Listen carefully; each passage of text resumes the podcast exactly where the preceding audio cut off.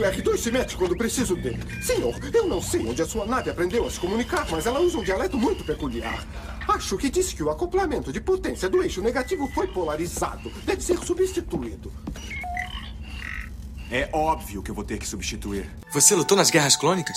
Eu era um dos Cavaleiros Jedi, assim como seu pai. Sorte sua, que sou um exímio atirador. Ele era o melhor piloto estelar desta galáxia. Com toda essa habilidade que você diz que tem, essa aterrissagem foi péssima. E um guerreiro astucioso. E cadê o seu sabre de luz? Ele foi tirado da minha mão. Por uma pedra? É, por uma pedra. Deve estar por aqui em algum lugar. Que desculpa esfarrapada, hein? E era um bom amigo. Pode me ajudar aqui se quiser, tá, mestre? Eu não. Estou me divertindo muito. Por mais de mil gerações, os Cavaleiros Jedi foram os guardiães da paz e da justiça na Velha República. Nessa guerra, um perigo existe de perdermos quem somos. Antes da Era das Trevas, antes do Império. Forte você é com o lado sombrio, jovem, mas não tão forte. Tô com um pressentimento muito ruim. Os Jedi são todos tão inconsequentes. Só os melhores. Ah, mas se não é a mulher careca. Ah, mas se não é a nojentinha e insignificante mascote do Skywalker. Você está ouvindo CaminoCast do site castwars.com.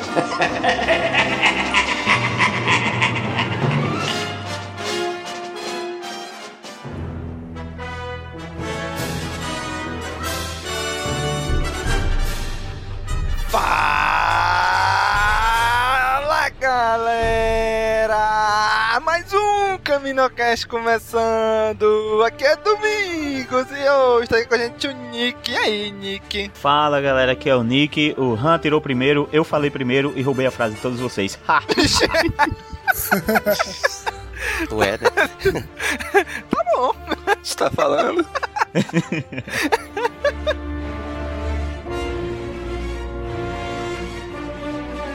E tá aqui com a gente também o Wallace. E o Wallace? Fala, Domingão. Beleza pura? Vou te falar, pelo andar da carruagem, esse cast vai ser mais rápido que a corrida de Cassian. É isso, cara. Eu tô pronto pra duas horas aqui. tu acha que tem assunto pra tanto? Eu não sei não, hein? Nossa, tem sim. Uma hora é só dizendo se é bom. Não, isso aí te defende, defende 5 segundos.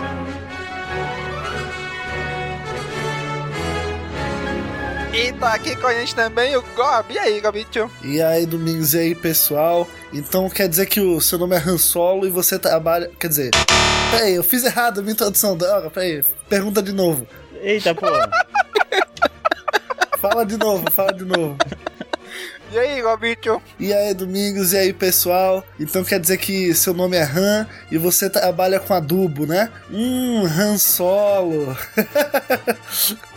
Cri, cri, Nossa senhora.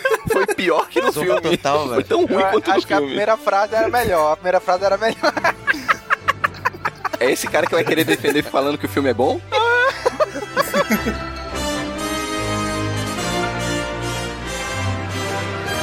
E tá aqui com a gente também o Daniel. E aí, E Daniel? aí, vamos falar do pior filme que eu vi no cinema esse ano. Eita, Lele. O cara já começa com dois pés no peito aí. Viu dois. Viu dois filmes. Esse Não, pior que não.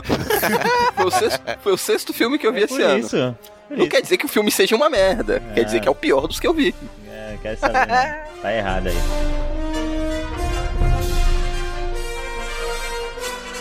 Muito bem, gente. Hoje estamos aqui reunidos para falar pela décima vez sobre um filme de Star Wars. Vamos comentar aqui hoje Han Solo, uma história Star Wars. Esse filme que dividiu aí muitas opiniões sobre diversos personagens, diversos plots. Vamos falar sobre ele agora.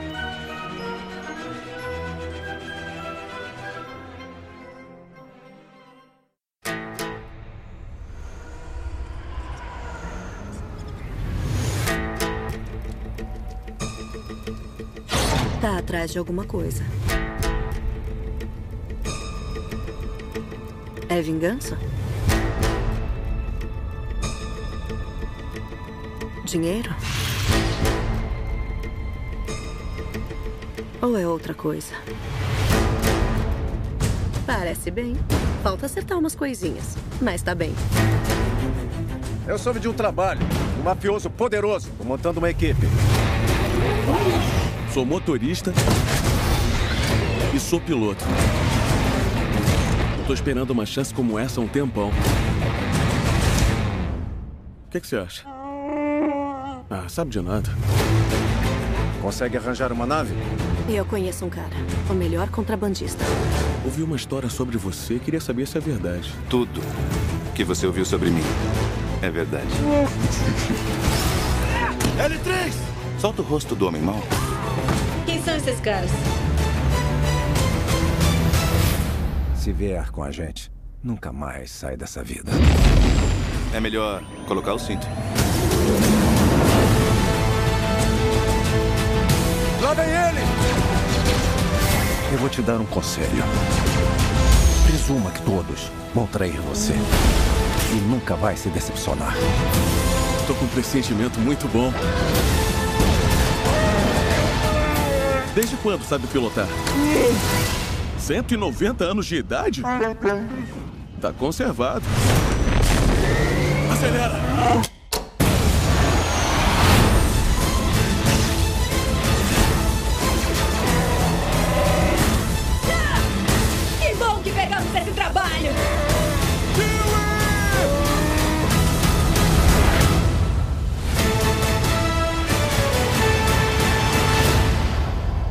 Primeiro, quem assistiu na pré de meia-noite? Só o Gob? Eu. Só nós dois, né, Gob? Cada um, obviamente, na sua cidade, hein?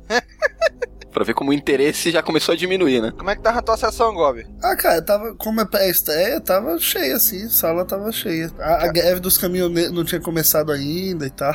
Os filmes conseguiram chegar aos cinemas. Cara, aqui tava bravo. Deu, acho que um pouco mais da metade da sala só, na pré de meia-noite. No episódio 8 tava todo mundo maluco, gritando fora do cinema, se divertindo, tirando foto. Esse aqui tava tudo tranquilo, de boa. Deu uma hora, todo mundo foi entrando, sentando no seu lugarzinho. Começou, terminou, todo mundo saiu tranquilo. Sabe, não teve aquela. Ah, tá! Nada, nada, nada, nada, nada. Foi super tranquila a sessão. Eu, eu gosto de sessão tranquila. Ah, agora, agora, Ah, agora é gosto, desculpa. mas não- Agora é desculpa.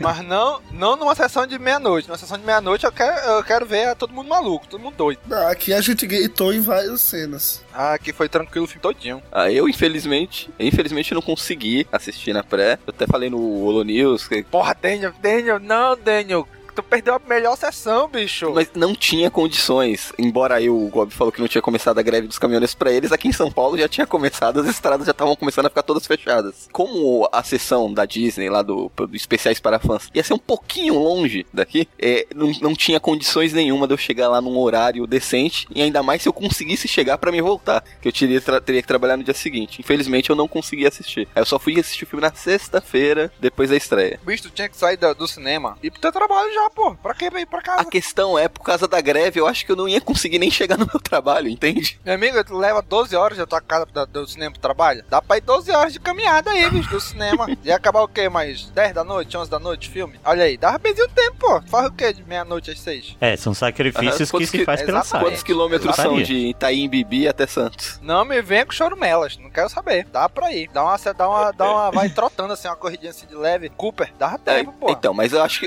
o- eu acho que o filme não vale esse esforço. Que Ah, isso? E... Ah, Derruba esse cara aí. Ai, ai, esses jovens. Isso porque falou que o filme é bom, né? É bom, só não é, não é bom o suficiente pra mim andar tanto assim. Vixe, vamos comentar um pouquinho essa questão de todos os problemas que a gente viu na, na produção, na pré-produção, na- nas filmagens, troca de diretor. Foi, foi, foi meio brabo, né? Eu, eu, eu, eu vou dizer pra vocês, desencorajou muita gente esse filme, né? Ah, com certeza. Por causa disso. Com certeza, mas problemas em produção todo filme tem. Rogue One teve vários problemas sérios. O problema é que no Han Solo veio a público todos os problemas de produção, né? Aí que tá a questão. Veio tudo a público, problema de troca de direção, refilmagem, 70% do filme foi refilmado, problem, problemas na atuação do ator principal. Mas vejam só, é, teve os problemas de produção e isso afetou mais quem tá por dentro da, da- das notícias de cinema. Quem é fã de Star Wars, quem é fã de cinema, quem gosta de. Quem sabe o que é um blockbuster, é isso? É, mas aí eu vi também que teve uma pouca ida ao cinema do público médio também. Mesmo quem provavelmente não, não soube sobre esses problemas de produção. Então eu não sei se aí entra o fato do filme não ter de fato o nome Star Wars, de não ter lá episódio tanto. E não sei, parecia que as pessoas não estavam percebendo Ah, que era um uma, Star Wars. teve uma grande falha na divulgação do filme, né? Acho que foi muito. Começaram a divulgar agora em fevereiro. Isso. Né? Foi um período muito curto de divulgação. Geralmente é um- um- uma coisa de um ano de antecedência, pôster, spots, trailers. É, teve falta de planejamento da Disney. A minha chefe no trabalho, ela me perguntou, eu já tinha assistido, e ela veio me falar, ei, vai ter um novo filme de Star Wars, né? Pra você ter ideia. É. Quando o Han Solo estreou, é que ela veio dizer, ah, vai ter um novo filme, né, de Star Wars, porque foi muito em cima a divulgação. Não, e outro fato, a Disney tinha acabado de lançar Pantera Negra, Vingadores Guerra Infinita, e agora lançou Star Wars, sendo que esses outros dois em alguns cinemas ainda estão em cartaz. Ah, Pantera Negra acho É que é verdade. menos, que não saiu quem? Eu sei, março? mas eu sei, mas, Guerra Infinita... Mas, mas o Guerra Infinita, realmente, o Guerra Infinita foi muito em cima. Apesar de ser um mês depois, mas ele tá com muita força. Tá. O ideal, ainda acho que deveria esse filme teria sido adiado pra dezembro, até porque Eu acho. Público civil já tá acostumado com Star Wars em dezembro, graças aos dois, os três últimos filmes, e também teria mais tempo pra pré-produção do filme, pra fazer uma edição um pouquinho melhor do filme. Ah, mas eu acho que isso aí é, é unanimidade, cara. Eu acho que, assim, É, pô, o filme. A gente tá gravando isso aqui no domingo, no dia 3. O filme ainda não se pagou, né? E, assim, não é. É o que eu falo. Vem, vem nego falar comigo que, ah, olha aí, o filme é um fracasso, olha que merda, não sei o que, eu avisei, Mas, velho, ele, ele tá, tá com esse problema justamente por causa desses pontos. Ele não foi pra dezembro, ele tá muito colado no Last Jedi e muito colado no- nos outros filmes que estão bombando, Guerra Infinita, Deadpool 2. Então, assim, o problema do filme não ganhar dinheiro não é a qualidade do filme, é a estratégia de, de marketing, de posicionamento, enfim. É, até porque o, o problema foi as pessoas não terem ido ao cinema mesmo sem ter visto o filme. Então não é um problema da- do, do filme isso. É um problema realmente da divulgação, da estratégia que colocaram ele lá. Deadpool, assim, as pessoas que eu conheço, que não sabem nada de quadrinhos, super-herói, é, adoram, querem ver Deadpool, querem ver o filme. E aí o filme, o, o Han Solo vai sair uma semana depois de Deadpool, sabe? Um monte de gente ainda dizendo que vai ver, que quer ver Deadpool, maluco pra ver Deadpool. Ah, Ninguém quer eu, ver eu falo com, sem, sem, sem medo nenhum. Se você tem dinheiro pra ver só um filme, vai ver Deadpool, que é melhor que o Han Solo. É? Tu assistiu Ah, o Deadpool? Tu assistiu o não Deadpool? não. Ah, É, assisti, eu achei mas, o filme pô. melhor. Não que o Han Solo seja um filme ruim. Não, não, não, que o não, Han não, Solo não, peraí, seja peraí. um filme ruim, mas Deadpool é um filme Certo, melhor. eu entendo o que você tá dizendo. Pra, realmente, público médio, ele vai escolher Deadpool. Eu não diria porque eu não vou fazer isso, eu não vou sabotar minha saga. mas, mas eu entendo, as pessoas vão escolher Deadpool. É, é- é- o filme ainda tá em cartaz, é um filme que você viu a divulgação, viu todo mundo falar do primeiro. Aí quando alguém fala de Han Solo, a pessoa fala que ah, é um personagem de Star Wars. Talvez a pessoa nem lembre quem é Han Solo dos filmes de Star Wars. Então, vai arriscar. É, e dependendo do, dependendo do público, não sabe nem linkar que esse Han Solo é o mesmo personagem do Despertar da Força. Não tem isso. Que isso, não é verdade, não sabe, cara. Não sabe. Os caras vão lá, senta anestesiados no cinema, veem cenas de, de, de piu-piu lá e, e saem. E, e eles não precisam gravar nome de personagem. Quando você vai conversar com uma pessoa que não é fã de Star Wars sobre os filmes de Star Wars, ela vai dizer: Ah, a menina lá do sabre de luz. E nem os É, nomes ele eles, fala, ah, o robô pegam, dourado, o robô branco pequeno. Isso, cara. O, o cara que tem a orelha pontuda. Não sei, Epa, tu errou isso aí. E outra, e outra coisa, aí eu já puxo uma opinião minha, acho que a maioria não vai concordar. Todas as informações que eu precisava do Han Solo, eu assisti no episódio 4 e eu me contento com aquilo que foi dito lá. Ué, você precisava no episódio 4? Você foi assistir o episódio 4 pela primeira vez pensando, nossa, eu preciso saber coisas sobre o Han Solo. Não, porra, é só um filme, cara. Então, eu não preciso. Tudo que eu precisava saber daquele personagem pra mim foi dito Dani, ali. o- ninguém precisava de uma nova esperança, e mesmo assim o Jorge Lucas foi lá e fez, caralho. Porra, não precisa precisar do filme pra existir. Eu tô dizendo que as informações que, que esse filme con- tá- se propõe o quê? Contar todo um passado do Han Solo. Quando você vê a Nova Esperança, tudo que você precisa saber sobre aquele personagem já tá dito ali. Já apresentou o personagem, você sabe que ele é um canalha, você sabe que ele é aquele cara que atira primeiro, você sabe que ele já teve um passado muito grande envolvido com contrabando, contando as histórias que ele conta. E você não, não tem uma obrigação de chegar, não, vou minuciar e contar passo a passo que foi essas coisas. Aquilo que dito ali já, de, já deixa Pô, bem completa a história nada, do personagem. Cara. Por acaso existe obrigação de explicar o roubo dos planos da da Morte? Não tinha, tava lá na porra do, do, do episódio 4. Falava, ah, eles roubaram, a gente conseguiu, é nóis. Mas fizeram um filme porque quer fazer filme, velho. Não precisa ter um motivo. Não, mas tem, tem, igual, tem uma diferença, tem uma grande é, diferença esse aí. lance ele que não precisava também não, não tem uma é, grande também não é. Tem uma grande diferença aí. Tem uma grande diferença aí. Você sabe que os planos das, da Estrela da Morte foram roubados. Você não sabe como. Você vai contar como. Ah, lá não, Han Solo você sabe que ele fez o percurso de Kessel, você sabe, você sabe tudo que ele vai fazer, você só não sabe exatamente como. Sim, você sabe que o Han se tornou um contrabandista. Você não sabe como. É a mesma coisa, cara. Você sabe não, que o Han é. se tornou um contrabandista. Você só não sabe como. É a mesma coisa. Não, não é, Bob. Nesse, nesse ponto Olha, a gente não pode dizer isso. A gente não pode dizer isso porque é, tá lá, a gente sabe que é Han Solo sim no episódio 4, beleza? Ele tá, ele tá construído. Mas cara, quem é fã de Star Wars foi atrás de livro do cara para saber qual que porra foi essa Castle Run. Quem é fã de Han Solo foi lá nos livros saber como ele conheceu o Chewie. Aquilo não vale mais. Eles em vez de fazer novos livros, eles fizeram isso em filme. Então, porra, dá para contar mais histórias sobre o cara. Tanto é, cara, é que a, a trilogia, a trilogia do Han Solo é um, são do, três dos livros mais vendidos do universo expandido, assim. Acho que tem a trilogia Tron e a trilogia Han Solo, cara, sabe? Acho que acho que tem também o, o Rogue Squadron, também a série de livros, mas, porra, a, a, a trilogia Han Solo no universo expandido é uma das paradas mais conhecidas, assim, sabe? E justamente por causa disso, cara, eles, eles você acha que eles iam tirar assim do nada? Ah, não, vamos fazer um filme do Han Solo. Não, porra, tem todo um trabalho de marketing pro cara pensar, não, o que é que, porra, um personagem bacana, um personagem icônico que a gente pode começar essa leva de filmes de personagens, né, exclusivos de um personagem só. Porra, toda uma pesquisa, cara. Então, assim, eu acho que a gente falar que, ah, não precisava, ah, não deveria ter feito, deveria ter sido Kenobi. Porra, você acha mesmo que você tem mais conhecimento sobre esse mercado do que os caras da Lucasfilm que estão pesquisando sobre isso e pagam milhões para pesquisar sobre isso, entendeu? Então, assim, porra, o Han Solo é um personagem querido. E com certeza a Lucasfilm viu que o melhor ali pra, pra ser o primeiro dessa leva seria o Han Solo. Acho que, claro, pelo clamor popular, eu acho que o próximo vai ser o Kenobi. Eu acho que não tenho dúvida disso. Mas, assim, os caras fizeram uma pesquisa imensa, velho. Não tenha dúvida. Não foi tirado do nada. Assim, ah, vamos fazer. Deixa eu ver, vou rolar a roleta Han Solo. Ei. É, mas parece que a pesquisa foi meio furada, né?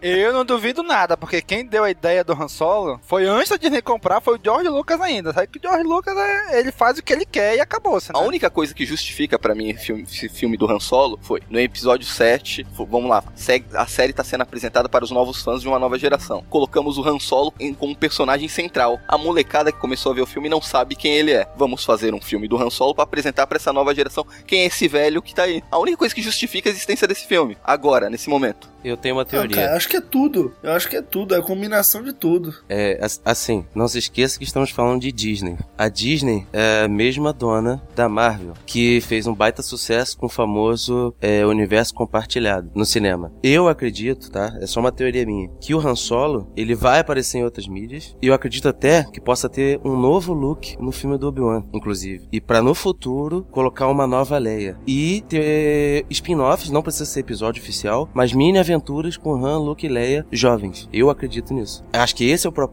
Então, todo filme de origem é complicado. Então, assim, por exemplo, teve o Capitão América lá, muita gente não gosta. Eu. Mas, tipo, hoje, hoje, hoje ele tem uma porrada de fã no, no cinema, depois dos filmes que vieram. Então, acredito que isso possa ser um início de, de, de filmes compartilhados. Então, tipo assim, vamos supor que o filme do Obi-Wan tenha lá uma versão jovem do Luke. Aí, de repente, passe os anos, mais um spin-off com a Leia, mais alguns personagens, o próprio Lando que já cogitaram aí também. E, tipo, histórias antes do Despertar da Força, sabe? Essas mini aventuras. Não necessariamente trilogia. Não sei, a Disney é não, maluca. Cara, eu, pode, eu acho pode que... estar pensando nisso. Eu, fa faz muito sentido, assim. Eu acho que, claro, quando você fala, os fãs já geram um certo ceticismo, né? Porque pra gente, uh, Han, Luke Leia é Harrison Ford, Carrie Fisher e Mark Hamill. Mas, cara, você para pra pensar que a trilogia clássica foi há 40 anos, cara. Pensa num, porra, produto que é Star Wars, sabe? Os personagens transcendem qualquer ator, assim, você pegar, por exemplo. E aí já entrando um pouco no filme, né? A gente tá falando muito de mercado, o mercado tá falando do filme. É, o Alden Ehrenreich, né? Ele, puta, pra mim, ele conseguiu fazer o, o Han Solo sem conseguir ficar imitando o Harrison Ford. Eu acho que eu acho que essa ideia de você realmente introduzindo os personagens clássicos com novos atores vai ser algo, acho que natural, porque as pessoas amam uh, Luke, uh, Han e Leia, sabe? E as pessoas, porra, existem 30 anos na cronologia entre os 6 e o 7. E existem muitas histórias, existe trauma aí que você pode colocar, entendeu? Então, assim, em algum momento eles vão fazer isso, eu acredito. Eu acho que não. Vai enfrentar resistência? Vai. Porque sempre vai ter os chiitas que vão ficar, ah, não, porque o Harrison, o, o Han Solo, para mim é só o Harrison Ford. Mas, velho, você tem que pensar que Han, Luke e Leia é igual Homem-Aranha, sabe? É, já teve três atores do Homem-Aranha, um personagem icônico. Você não vai deixar de ter filme com os personagens por causa de ator. Você não vai fazer com que o Luke Skywalker nunca mais apareça no cinema daqui para frente só porque o ator tá velho, só porque o, o personagem morreu nos últimos Jedi. Se a, se a Lucasfilm fizesse isso, na verdade ela ia estar tá desrespeitando, acho que os fãs, acho que os fãs querem ver mais histórias dos personagens no cinema, que tem é um formato que não dá para você fazer assim, ah, pelo menos lança quadrinho, já que a história deles entre o, o 6 e 7 lança quadrinho. Mas não, velho, tem coisa que é muito melhor no cinema. Imagina, a gente vendo o trio novamente junto em novas aventuras, sabe? Pô, eu acho sensacional. Eu acho que se a ideia deles de introduzir um Han Solo novo for essa e ficar uma coisa bem conectada, por exemplo, como você falou aí, uh, introduzir o Han agora, e aí no filme do Kenobi colocar o Luke, sabe? Não sei como, até porque o Luke só conhece mesmo de fato o Kenobi eu acho que só no episódio 4, né? Ele só deve conhecer de vista, não sei. Mas. E depois fazer uma aventura com a Leia, um filme solo da Leia, e depois juntar tudo. É, é uma ideia interessante, cara. Eles fizeram isso com a Marvel. Botaram lá o, o Capitão América, depois o Hulk, depois o Homem de Ferro, e enfim. E deu no que deu. Então, assim, a gente não pode. Uh, e aí eu falo do Han Solo, né? A gente não pode achar que sempre tem que ser sempre o mesmo ator, porque o, o Han Solo é maior que o Harrison Ford. Assim como o Homem-Aranha é maior que o Tom Maguire. Não, não, vamos ficar nessa de que, ah, não, o, o, personagem X é o ator e acabou. Não, velho, Star Wars tem 40 anos e a gente quer ver por mais 40 anos. Você vai ficar esperando o Harrison Ford fazer filme? Eu não vou, cara. Então manda o Alden Ehrenreich e vamos embora. E Gobi, vou dizer, vou dizer duas coisas. Concordo e discordo de ti.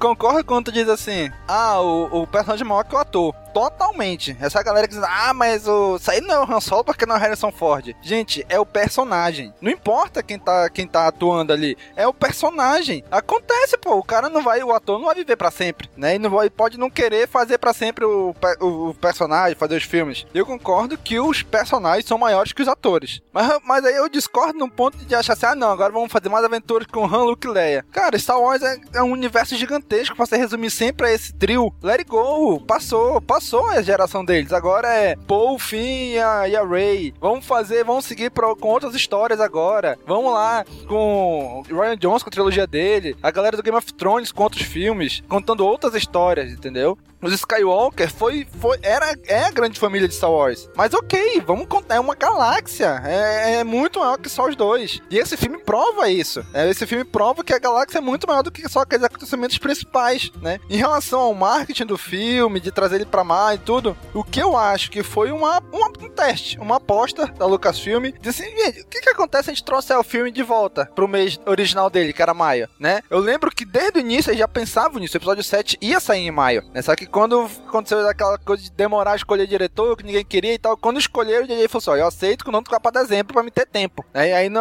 aí no bolo foi Rogue One e episódio 8 pra dezembro também. Mas aí, mas do Han Solo em diante voltaria pra maio, né? Sabe o que acontece? De novo, o DJ assume o episódio 9 e fala: olha, joga pra dezembro de novo, né? Então, assim, eu acredito que estavam tentando trazer de volta pra maio pra ver, vamos ver o que acontece, né? Vamos ver no que que dá. Viram que não deu certo? Ok, vamos manter em dezembro. Eu acredito que é isso que é a decisão que eles vão tomar, né? Eu espero. O episódio 9 já é em dezembro. E realmente, a gente tá muito perto ainda do episódio 8, que teve um racha muito grande entre, entre os espectadores. Muita gente amou, muita gente odiou gostou, muita gente ficou ali no meio a meio, sabe? Eu acho que precisava um pouco mais de tempo pra gente digerir e sentir falta de novo, sentir saudade de novo de assistir Star Wars no cinema, que seria se fosse em dezembro, né? Mas eu acredito assim, que eles trouxeram pra maio pra testar, vamos ver o que acontece, né? Não à toa estreou 25 de maio, né? A data de estreia do primeiro Star Wars. Então acho assim, que foi um teste para ver como que a galera ia reagir, né? Viu que não reagiu muito bem, então provavelmente vão deixar para dezembro mesmo agora, né? Eu espero, né?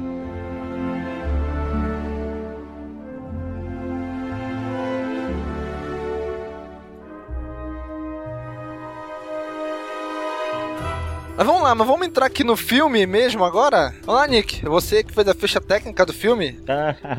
Tô rindo de nervoso.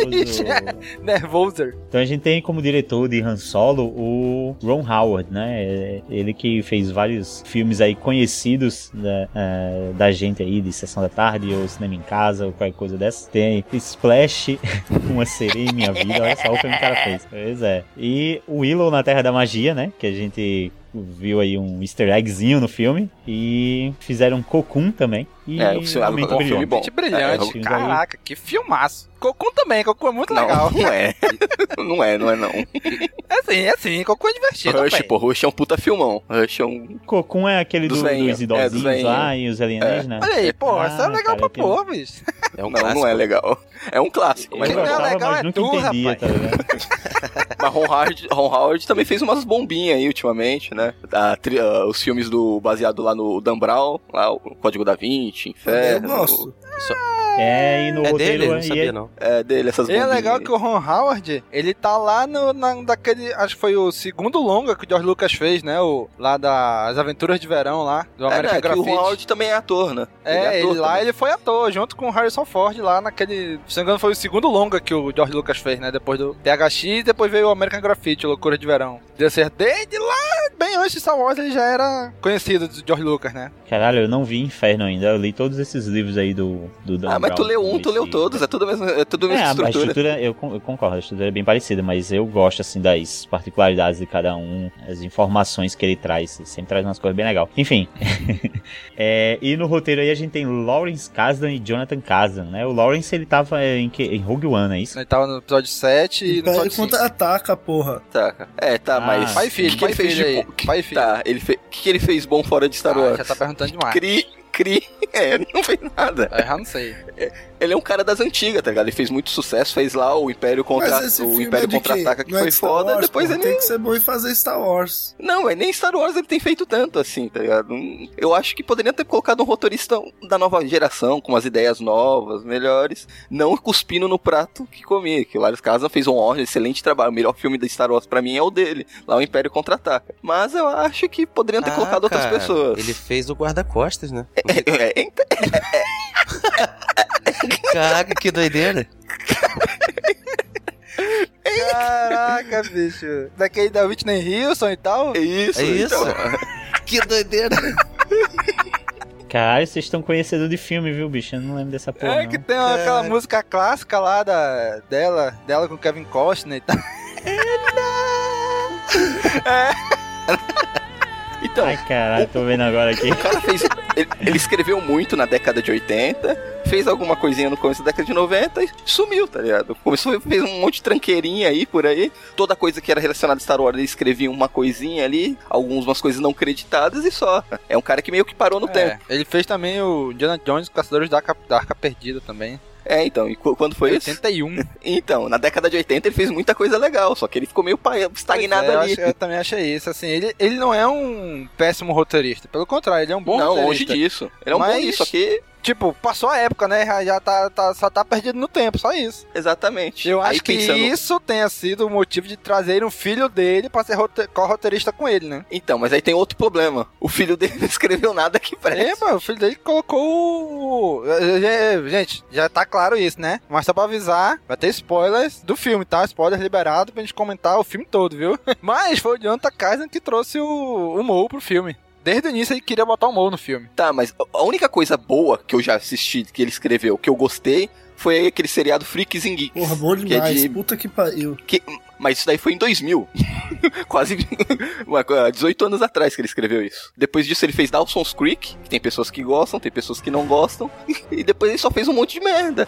Então é um cara inexperiente, que não tem nada muito grandioso no currículo. Que Freaks and Geeks, embora seja muito am- aclamada por, por as pessoas, foi uma coisa, série que foi cancelada na primeira tem- temporada. Então é, eu acho que tivesse colocado um roteirista melhor, eu acho que teria dado um upzinho na história que eu achei meio qualquer coisa. Chamar o Tarantino, cara. Caraca! Ia, ia, ser, ia ser um filme foda. Caraca! Aí junta, não, aí junta o Lawrence Kasdan, que é um, um todos vocês concordaram, que é um excelente roteirista que tá meio para, fora de sua época, junta com o Ron Howard, que é um diretor que é da, da velha guarda também. Então, então acho que faltou alguma coisa novidade, já que esse filme é pra nova geração. O Ron tá Howard é o sangue. cara que não, ou- não ousa, né? Ele Exatamente. bem o, o script que foi determinado. Exatamente. Então isso acho que faltou um pouco, já que é pra nova geração, colocar pessoas novas com ideias novas pra colocar nesse é, filme. concordo, concordo. Tipo Ryan Johnson, que muita gente amou, muita gente odiou, mas ele ousou. Ele falou: olha, eu vou usar e vou abraçar o que a galera vai reclamar ou odiar, né? Ron Howard não. Ron Howard foi no caminho certo, irmão. Vou aqui, vou no, no feijão com arroz aqui e tá de boa já, né? Ah, como o Wallace falou brincando, mas o Quentin Tarantino ia caber com uma luva dirigindo um personagem Faroeste como Han Solo. Caraca. É, É, ia ser o Django do espaço. Sei não, hein? Aí em vez de ser o Han atira primeiro, ia ser Han. Atira sempre. Corta primeiro. Ele ia, Ram metralha todo mundo. ele ia passar a espada no, no Beckett e ia ter sangue pra todo lado. Fora os diálogos casuais, né, que ele coloca no- em todos os filmes. É, ele, o, o, o Han ia ficar dizendo, pô, eu queria mesmo era pegar uma princesa, sabe? Pegar assim uma princesa mesmo. Aí Vamos lá. Daniel, traga a sinopse desse filme, Daniel. nós temos nosso querido e amado presunto solitário, que vivia como no, em Corélia como um escravo. E não, Daniel, sério. Essa, essa foi feia, Daniel. Presunto solitário muito foda. que, que porra, que porra presunto solitário? Eu não entendi, não. Só- Nossa. Cara, eu também demorei uns 5 segundos assim. Quê? Cara, aqui, no, aqui no Rio Grande do Norte é um sapinho que tem umas rãs. Nossa. Não, é, na sinopse do filme nós vivemos o jovem Han Solo, ainda, contando toda a trajetória dele, quando era um simples escravo em Corélia, até se tornar o contrabandista que nós conhecemos no episódio 4. Aí no decorrer da história, é, nosso querido amiguinho encontra-se em várias confusões, com uma turminha Olha da aí. pesada. Caraca, é isso mesmo. Foi exatamente assim. Cara, então o filme do, do Han Solo, né? Começa com ele no- lá no planeta dele, em Corélia, né? Que a gente sabia que era Corélia, mas nunca tinha aparecido em nenhuma obra audiovisual, né? Nem. Eu acho que nem nas animações, né? Corélia apareceu. Acho que é a primeira Não, vez agora. gibi. Pois é. Eu acho que já chegou a ser citada, mas É, apareceu só, acho não. que só a única mídia mesmo acho que foi ter sido quadrinho. E olha lá. É quadrinho. No antigo universo expandido tinha quadrinho que apareceu com ele já. Pois é, cara, e é legal porque isso eles mantiveram, né, do Legends pro Canon, né? Que Corélia é um local que constrói muita nave, né? Inclusive a Millennium Falcon Uhum. é uma nave que é construída em Corélia, no, antigo, no Legends e no Canon, né? A gente vê os destroyers imperiais sendo construídos em Corélia, né? Eu acho isso muito legal, porque o Destroyer Imperial, os Destroyers, no episódio 3 da República, são bem diferentes dos Destroyers do episódio 4 do Império, né? É de- tipo, em que momento foi se mudando esses destroyers, né? E aí a gente vê sendo construído, né? E é uma cena tão rapidinha, mas que, assim, só pra dizer, olha, tá vendo? Aqui que estão construindo os novos destroyers, pra mudar aquela versão antiga lá. Isso eu achei bem legal. E assim, é rápido, um Sim. piscar de olho já era. E legal que num planeta ali onde se constrói naves e tudo mais, tanta coisa relacionada a naves, tinha lá o Han Solo e aquela galera para quem ele trabalhava, tem a Kira também que trabalhava com ele, e o Han Solo queria muito ter, era o sonho dele ter uma nave assim e tal. É engraçado você pensar, ah, o planeta aqui que onde faz nave e tal, deve ser a coisa mais fácil do mundo conseguir uma nave, e era o maior sonho dele, né? Você vê no o fundo do poço em que ele tava. Sim, ele faz até uma ligação direta ali naquele speeder, né? Naquele, naquele carro ali, né? pra ele fugir, junto com a Kira no início do filme. E já mostra os dadinhos dele, né? Que sempre teve com ele, não, não, não mostra em que momento ele conseguiu. Simplesmente era dele e é isso aí, né? É, mas na, no época do episódio 7 não foi, não foi dito alguma coisa que ele ganhou, ganhou do Han Solo junto com a, Na, com a Millennium Falcon, algo Não, do tava gênero? no dicionário visual do episódio 7, isso. Dizendo dizendo que ele tinha usado esses dados no jogo de Sabak que ganhou a Falcon, mas não no filme. Ah. Ah, mas que porra é isso? Mas, o- peraí, mas o dicionário visual ele serve pra quê então? Pra falar do filme, Ele é- né? Contar histórias do pra trás e tudo. Geralmente os dicionários visuais se contradizem nesses pontos, né? Dicionário tipo, visual, é. novelização, tudo isso aí. Porque eles são baseados O Story no- Group cagou.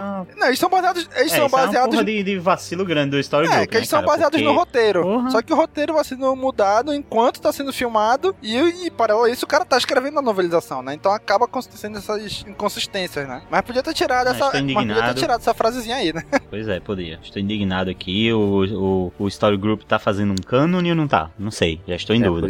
É, eu já fiz, fizeram o Story Group pra não fazer essas cagadas e continuam Mas é, fazendo. Mas é muita gente envolvida, né, cara? Uma hora dá erro. É isso que eu ia falar. Eles, eles se esforçam. Mas uma hora vai passar alguma coisa, né? Não tem como. É muito grande a parada. Mas o fã não deixa passar, meu irmão. O fã não deixa. situation.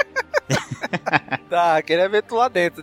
Domingos, você tinha falado sobre os paralelos com Legends. É bacana também que toda essa parte de Coel a gente pode criar muitos paralelos. Por exemplo, a nova Proxima, ela é como se fosse uma representação ali do que foi o Gary Shrike no antigo universo expandido, que é aquela figura que, querendo ou não, tem autoridade, né? É quem eles estão ali numa, numa, não sei se é uma nave em si, mas onde ficam as crianças, são escravizados e tudo mais. Ela quem manda ali e, enfim, o estopim para que ele possa largar a Corélia e seguir a vida dele, começar a construir a história dele, é justamente uma treta que ele tem com a nova Proxima, né? Então, assim, no universo expandido a gente tem isso no Gary Shrike, lógico, tem nuances ali, coisas diferentes, tem a, a Dulana, que é uma, uma Wookiee que também vivia lá, então, assim, mas no, no próprio universo gente já tinha isso, essa questão do, do Han ser um escravo e daí ele ter um, um estopim, um motivo, eh, um dia D assim que ele se desentende com aquela figura central ali, né? Que, enfim, o cara que escraviza todo mundo.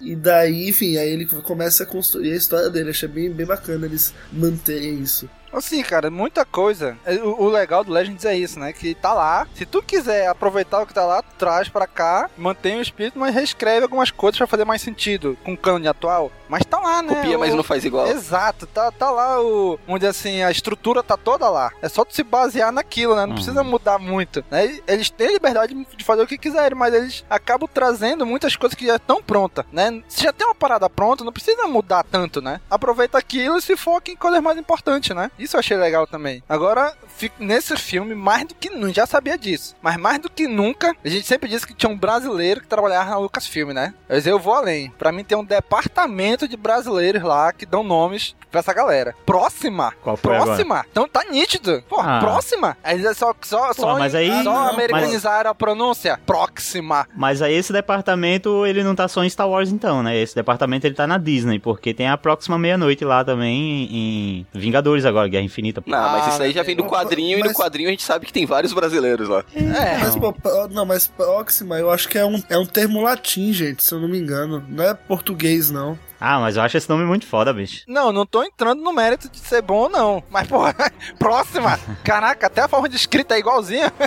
É, um mu- é muito brasileiro. próximo, é, né, cara? é muito próximo. Mas eu acho que essa palavra vem do latim, cara. É alguma coisa assim. Tem que ver. Porra nenhuma, tem a departamento Tem que ver se tem brasileiro. acento no tem O. departamento de brasileiro lá sim. Tem que ver se tem acento no O. Se tiver acento no O, é sacanagem, é brasileiro mesmo. Senão. Não, pô, eles disfarçam, pô. Tipo o Conde do Can lá, ficou Conde do Cu. Não vai ser D-O, espaço sim. C-U. Né? Eles deram, deram uma inglesada na parada aí que é pra não ficar tão na cara, né? O esquema é a pronúncia. Ei, mas voltando no- aqui pro filme, é esse início aí que mostra o Han e a Kira trabalhando aí pra, pra esse bicho. O bicho, eu realmente não esperava que quem fosse o chefe daquela turma de bandidinhos ali, de trombadinhas. Foi isso que eu entendi, que ela Sim, era chefe sim, de, de também. de trombadinhas ali dentro. É, eu não esperava que ela fosse um, uma meio inseto. Uma lacraia, sabe? né? Meio É uma lacraia É, gigante. uma lacraia. Vai lacraia, vai Não lacraia. esperava isso. E a gente já vê aí que o Han Solo ele tinha certo prestígio dentro dessa, dessa turminha, né? Tipo, ela já tinha uma estima por ele, parecia que já tinha tido algumas histórias, é, ele já tinha se destacado entre aquela galera, algo desse tipo. É, dá, dá a entender isso mesmo, né? De que ele já tinha uma certa relevância ali, né? É, até o jeito que ela fala com ele, tipo, Han, tipo, de novo, sabe? Lembra um pouco É, o jeito você- que o Jabba fala com ele no episódio 4, né? É, pois é. Agora isso, pronto, a, a galera fala desse filme e tal, mas eu achei uma coisa muito legal nesse filme. Por mais que não tenha se pedido a história do Han, mas esse filme, pra mim, ele conseguiu construir algumas coisas, ou reforçar algumas coisas que é uma característica do Han, que é como ele se, se destaca, assim, é, num grupo de pessoas, porque ele, ele ganha a, não vou dizer confiança, mas, sei lá, ele ganha ali a atenção das pessoas. Pronto, é- é, ele fala muito, ele conversa muito, ele puxa assunto que às vezes ele não domina, mas que, sabe, durante o filme ele fez isso várias vezes. Se ele fosse- começou a Se fosse RPG, ele teria carisma de 10. é, pois é, ele fica puxando assim um assunto, uma conversa, mesmo que seja uma, uma balela, mas com aquele tom de quem sabe o que tá falando, ou que tá pelo menos querendo agradar e entrar no assunto ali com a pessoa. Então, a gente viu que ele já fazia isso, muito provavelmente, com essa lacraia. depois ele vai fazendo isso lá com o Tobias, depois, até quando ele conhece depois o, o, o vilão final que eu esqueci o nome dele, é Dryden Voice. é? Visão, o Visão. É visão, visão. Pronto, quando ele conhece o, o Visão da cara arranhada, ele também joga papinho, ele fica tentando ali conversar e vai ganhando, sabe? É, vai ganhando a confiança das pessoas. Então eu acho que esse comecinho já mostra que o Han já, tem, já tinha disso. Mas eu tava gostando do começo do filme. Antes de ver o filme, tava tendo todas as críticas falando que o começo do filme era bem devagar, mas depois pegava ritmo e melhorava. Eu comecei o filme, pô, o começo tá legal, se vai melhorar, então o filme vai ser bom. Até chegar uma, a, a- a cena do Marta desse filme, né? Esse bicho. Vamos chegar lá, vamos chegar lá, essa história aí. Mas, cara, eu acho assim, que esse, assim, esse início dele de ser rato de rua casa muito com o personagem, né? Dá, dá um background muito bacana porque a gente vê lá na frente na trilogia clássica, né? Aquele papo dele, aquela lábia dele. Eu achei bem legal, cara, que apesar de ele ser um, um trombadinha mesmo, como o Nick falou, né? Ele ainda é meio, vamos dizer assim, inocente nessas coisas, né? Ele sabe um pouquinho dali, né? Mas ainda tem que ganhar malícia ainda, sabe? Ainda não tem uma malícia, assim, bem desenvolvida, né? É, ele é até um pouco sonhador, se você for ver. Sim, Ele É, tem, ele é tem, muito ele sonhador. tem planos, quer sair, quer ter a nave dele. Uma coisa que eu percebi é que ele é meio Luke Skywalker, cara, no começo do filme. Ele tá preso num planeta, vislumbrando, né? Conseguir sair dali, ter uma vida melhor, construir a própria história. A diferença do Han é que ele tem uma namorada, mas a- a- o princípio ali é o mesmo do Luke no E que episódio ele 4. foi atrás disso, né? Ele foi fugir. O, o Luke não, o Luke esperou acontecer verdade. a parada pra poder ele sair, né? O Han não, o Han foi atrás. Ele foi ali atrás de conseguir, essa, conseguir sair dali. É, a diferença aí é que o Han, assim, o Luke era mais, entre muitas aspas, mimado, né? Tinha ali os pais, os tios que cuidavam, né? Tinha todos os afazerizinhos dele. E o Han era de rua, bicho, era fudido. Ele não tinha, não tinha como ficar ali naquela situação, não tinha quem cuidasse dele, né? Fazendo uma observação do Luke, no caso, né? O Luke, ele queria sair também, só que os tios travavam muito ele, né? E, e pelo que eu entendi no início do Nova Esperança, ele sempre deixava a próxima estação pra sair. E o tio ia enrolando Isso. ele. Enrolando até ele... Exato. Verdade, o do, do Luke, ele. Não é nem que o, o tio dele dizia que ele não poderia ir, porque se o tio dele dissesse você nunca vai sair daqui, é, talvez ele tivesse fugido. Sim. Mas o tio dele ficava dizendo: Não, cuida só mais esse ano, só mais essa estação, o próximo ano você vai. Então dava ele uma esperança ainda e ele, e ele sempre continuava lá. No final das contas, o Luke não era rebelde, né? Ele era sub, submisso aos tios, só isso. Sim, é.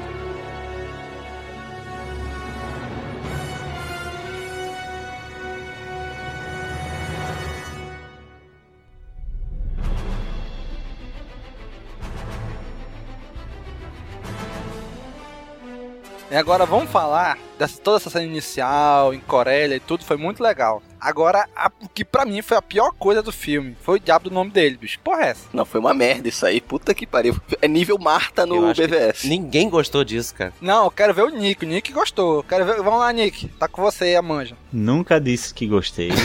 Agora mudou. Não, Agora não, não, gostei. olha peidou, só, né? não estou falando, não estou falando que essa seria uma escolha que eu faria, certo? Eu só estou dizendo que ela não é, pra mim, um, problema absurdo, não. Tipo, é, vocês estão ignorando o número de crianças que recebem nome nas rodoviárias, cara. Isso acontece todo dia.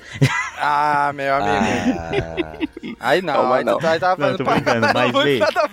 Chewbacca. Eu, eu concordo. O Chewbacca chega lá, Eu con- qual o seu nome? Meu nome é Chewie. Chewie do quê? Não, não, é só Chewie. Mas o, você não tem família? Ah, não, minha família são os babaca que me largaram. Ah, tá bom, então seu nome vai ser Chewbacca. Porra, Nossa. é nesse nível de escrotidão. colocando assim como colocando assim como o Danny tá falando, realmente fica bem ruim, né? É porque o Dano deu um exemplo muito ruim, né? No Qual o seu nome? Leia. Leia do quê? Não, só Leia. Mas o que, que você faz da, da vida, Leia? É, eu o que eu tô organizo as achando- coisas. Ah, então vai ser Leia, O que eu tô Organa. querendo dizer é o Nossa seguinte: Senhora. o conceito é, é interessante. Olha, o cara não tem nome, o nome dele é Han, ele tá na rua, não tem sobrenome nem porra nenhuma. E ali naquele momento ele precisava ingressar pra, pra o Império e ele não pode ingressar com o nome de Han, só Han, entende? Ele, ele tinha que, ele tinha que ter o nome completo. E é como se o cara tivesse batizado a ele ali às pressas. É igual o- quando a galera entra na capoeira, bicho. Você entra na capoeira, você é o macaquinho. Você entra na capoeira, você é o, o feijão com arroz. Sempre dão um apelidinho pra você e pegou, fudeu. Ele não poderia, escolhe ele não poderia ter chegado e lá falado, não, meu nome é Han Solo e pronto, só isso. Sem essa, sem essa palhaçada toda. Mas, velho, sempre foi um nome muito curioso, cara. Não, nunca foi, sempre foi um nome zoado dentro Exato, do fandom. Porque é Ah, curioso. Porque solo não é o sobrenome. Tipo, não é o Skywalker, não é um Organa, saca? Não é Ah, um- Skywalker não é curioso. Skywalker, andador dos céus, porra, né? é Não é curioso. É, é Silva, saca? Não é. Por exemplo, se imagina. Não, é, não, não, eu discordo Skywalker é Vou, Silva? vou dar um exemplo Porra, pessoal. né? Skywalker. Eu vou dar um Caraca. exemplo pessoal. Deixa eu falar, eu vou dar um exemplo Não, pessoal. não é não, não é não, Galbi.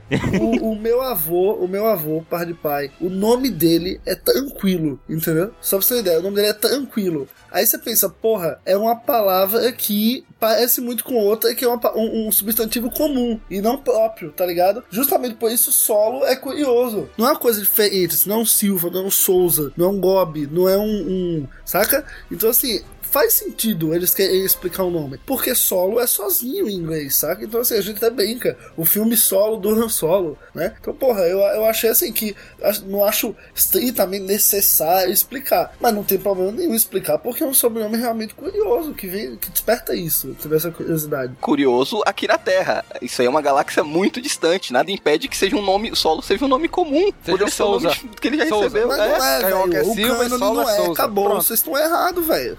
O que, que é Mas não é, Me fala mas não aí. é, foi Vai, inventado fala. na hora. Que, que é cânone? Ah, foi assim. Agora, Tá agora, lá, tá no cânone. agora, agora foi estabelecido que foi inventado na hora. Eu acho que, que foi de muito mau gosto essa execução. Eu também Foi, acho. foi, foi no nível do Marta, pra mim, do BVS. Tão ruim quanto. Não, eu acho que faltou o quê? Faltou a gente se envolver um pouco com essa escolha. É, ele chegou lá, realmente, eu entendo, ele chegou lá sem nome, o cara precisou dar um nome a ele pra ele poder ingressar no Império. É, ele disse que não tá com ninguém, que não tem família nem nada, o cara deu um nome que significasse isso. Eu acho que se a cena tivesse, se de repente ele tivesse terminado aquela cena brigado com a com a Kira, ele tivesse terminado aquela cena brigado com a Kira, chegasse ali pra se inscrever, pra dar o nome dele, e ele tivesse que inventar o nome na hora, e ele quisesse negar que tava com ela, sei lá, colocasse todo um drama, uma emoção, e ele, de- ele decidisse que ele é solo, sabe? Que ele tava sozinho e tudo mais, talvez fosse melhor. Realmente, ficou muito gratuito um cara chegar, olhar pra ele dizer, ah, você não tem família, então você é solo. Eu não acho a maior bosta do filme, não acho a maior bosta do cinema. Mas, é, realmente, poderia ser melhor. Se não tivesse aquela cena ali, pra mim não teria mudado em nada o filme. Tanto Era só chegar, meu nome é Han Solo, Ah, mas aí a ponto. gente- Ele já, desde o começo, ele foi batizado como Han Solo, o nome dele é Han Solo, Então acabou. poderia ter dito ali Exatamente. no início, a, ou a próxima, ou a Kira, dito o nome dele mesmo. Ah, Ei, Han Silva, vamos ali e tal. E quando chega lá, não, meu nome agora é Han Solo. Ele escolheu, entendeu? Aí ok. Meu irmão, a gente viu,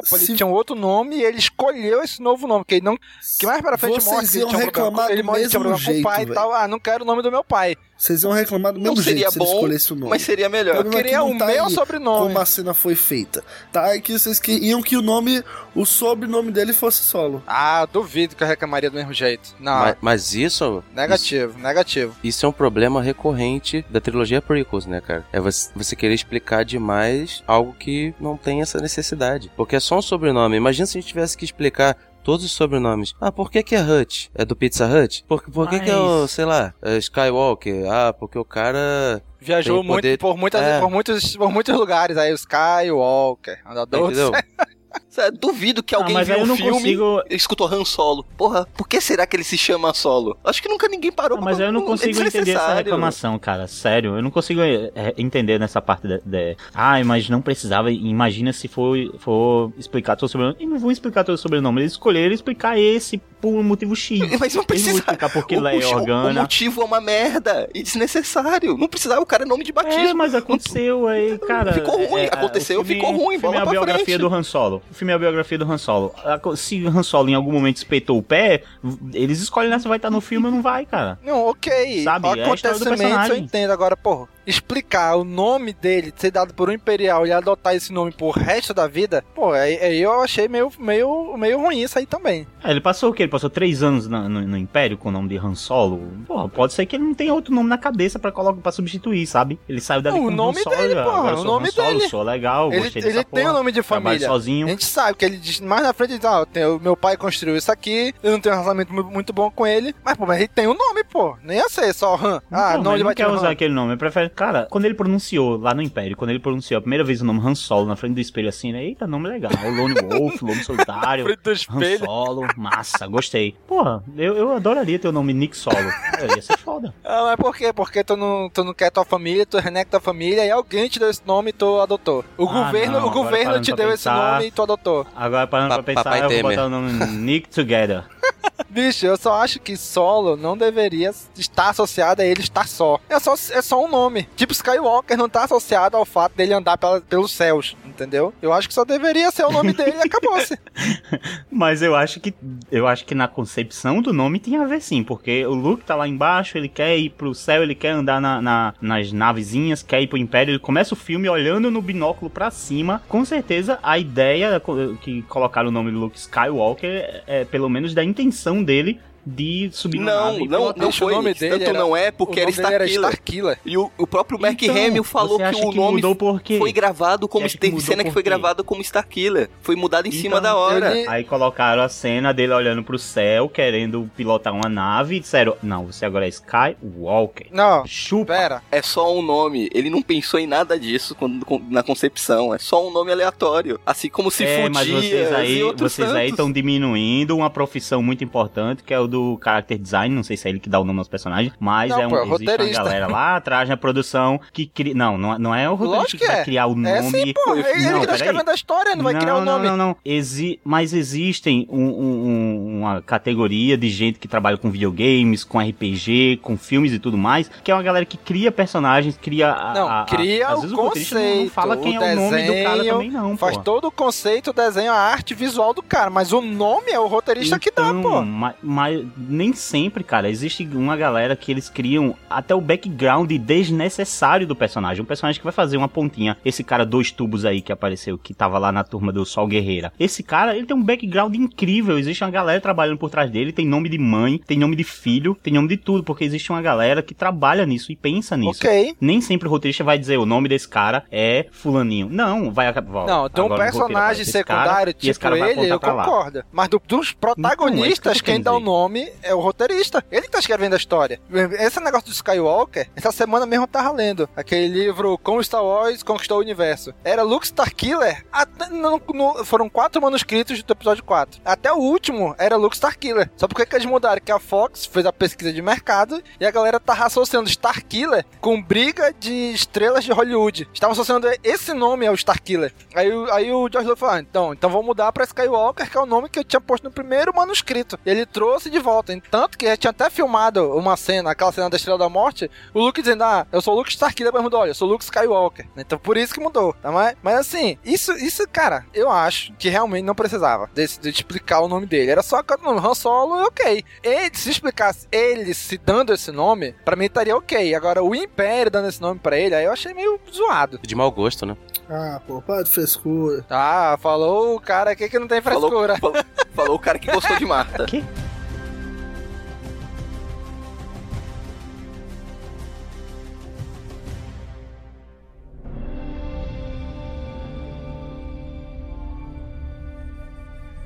O Han entra no Império, né? Ele queria, desde o início, ele sempre quis ser um piloto. Só que o cara que. O, o batizador dele, né? Disse: olha, galera que entra aí pra academia de voo, de 10 que entram, 9 param na infantaria. Não, não vira piloto, não, né? E foi o que aconteceu com o Han Solo, né? Três anos de morte lá, três anos depois, ele lá no fronte de batalha, lá, lutando como um imperial de infantaria, não como piloto, né? Aí eu gostei pra caralho dessa cena, da batalha. Essa aí. cena foi foda, bicho. Me lembrou muito o livro Star Wars Battlefront, o não sei o que do Crepúsculo, Companhia do Crepúsculo, que me lembrou muito esse livro, porque então, retrata o que é o livro ali. Chega a falar que planeta é aquele? Hum, acho Olha, que se não, hein? fala, eu não, não lembro não. Eu também não. Também não lembro, não lembro de nomezinhos em cima ou embaixo, assim, citando os planetas E não. nem eles conversando, não eles não citam que planeta é aquele, né? É, Eu não mas eu lembro. acho que a intenção era justamente assim, ser um planeta qualquer, o cara, pra mostrar eles numa missão qualquer que eles tinham que se enfiar. É quase como se fosse, olha só onde eu tô, bicho, Não, entrando aqui em trincheiras. É que eu acho inter... acharia interessante saber que planeta é aquele pra gente saber como o Chewie foi parar lá. Hum, sim. Ah, sim, é, não, não sei. Não, mas eu acho que. Mas aquilo é no, no, no planeta, no mesmo planeta da guerra ou já é em outro planeta? Pelo que eu entendi, é no mesmo planeta, que ele foi preso ali e já foi com, pra ser condenado ali dentro do nosso próprio planeta. Tanto é que o Exatamente. Tobias É, é, resgata achei, ele no final. Faz sentido mesmo, é. É, mas aí deve E, ter no tipo- dicionário visual, essa- esses, esses livros que falam sobre a arte do filme, deve ter o nome do, do planeta lá. Essa cena aí deu vontade realmente de ver algum tipo, sei lá, alguma cena de filme mesmo, de Star Wars, voltado pra guerra nesse sentido, assim, dentro da guerra, sabe? Uma guerra bem. Pra mim, o filme todo Eu acho poderia que- ter ficado focado todo só nos anos do Han dentro do Mas Império. eu acho que o mais próximo do, desse, dessa cena aí que a gente tem no universo Star Wars é aquela de Clone Wars. Lembra aquela, aqueles quatro episódiozinhos contra o Sargento Creel, eu acho? Acho que é o melhor. Ah, sim, lá em Umbara, lá, na quarta temporada. Isso, um bara, exato. Eu acho que tem umas coisas bem parecidas, assim, um cenário escuro, guerra mesmo, assim, os caras na trincheira, eu acho bem legal. Cara, eu achei bem legal aquilo ali, porque ele falou que eu quero ser piloto. Acabou parando na, na infantaria. Aí quando ele viu a oportunidade de sair dali, ele falou, bicho, é agora. Já sou rato de rua mesmo, já fugi de tanta coisa, eu vou desertar do Império também, né? E eu achei bem legal aquilo ali. No meio ali, ele, ó, vou sair, vou com essa galera aqui, e é isso aí. E, não- e- e assim, o Tobias estava ali infiltrado, isso que não ficou muito claro, né? Se o, o Império sabia que ele tava ali, ou ele simplesmente estava ali no meio e delatou ele pro tenente lá. Ah, eu entendi que ele tava ali infiltrado, ninguém sabia da presença dele lá, se passando por algum alguém de patente alta. Como ele se sentiu ameaçado pelo Han, ele caguetou o Han pra se livrar dele pra poder pra sair fora. É, né? Acho que não tava de conluio ali com aquele tenente. É, não, na- que a, a princípio eu achei que ele, tipo, era um mercenário contratado pra tá ba- combater naquela guerra, né? Quando eu bati o olho a primeira vez. É, pareceu Aí depois, isso mesmo. Mas depois que fala, não, você já tá com uma armadura usada, deu a entender que, tipo, eles mataram alguns imperiais, roubaram a armadura dele e tá se passando por imperiais pra fazer alguma coisa ali. Mas aí quando ele é preso ali, que ele joga ele naquele poço e fala, olha, a fera vai comer ele. Eu falei, eita, é o tio. Na hora. Ah, não, isso daí ficou bem. né? Na, na, na hora. na lata, você ah, a fera vai comer ele. Ah, é o tio. Veio duas coisas em mente, né? O, a trilogia clássica e o que, que apareceu Sim. o Chewbacca. Agora a pergunta que eu fiquei na dúvida. O Chewbacca comia pessoas que jogavam lá dentro? É isso mesmo?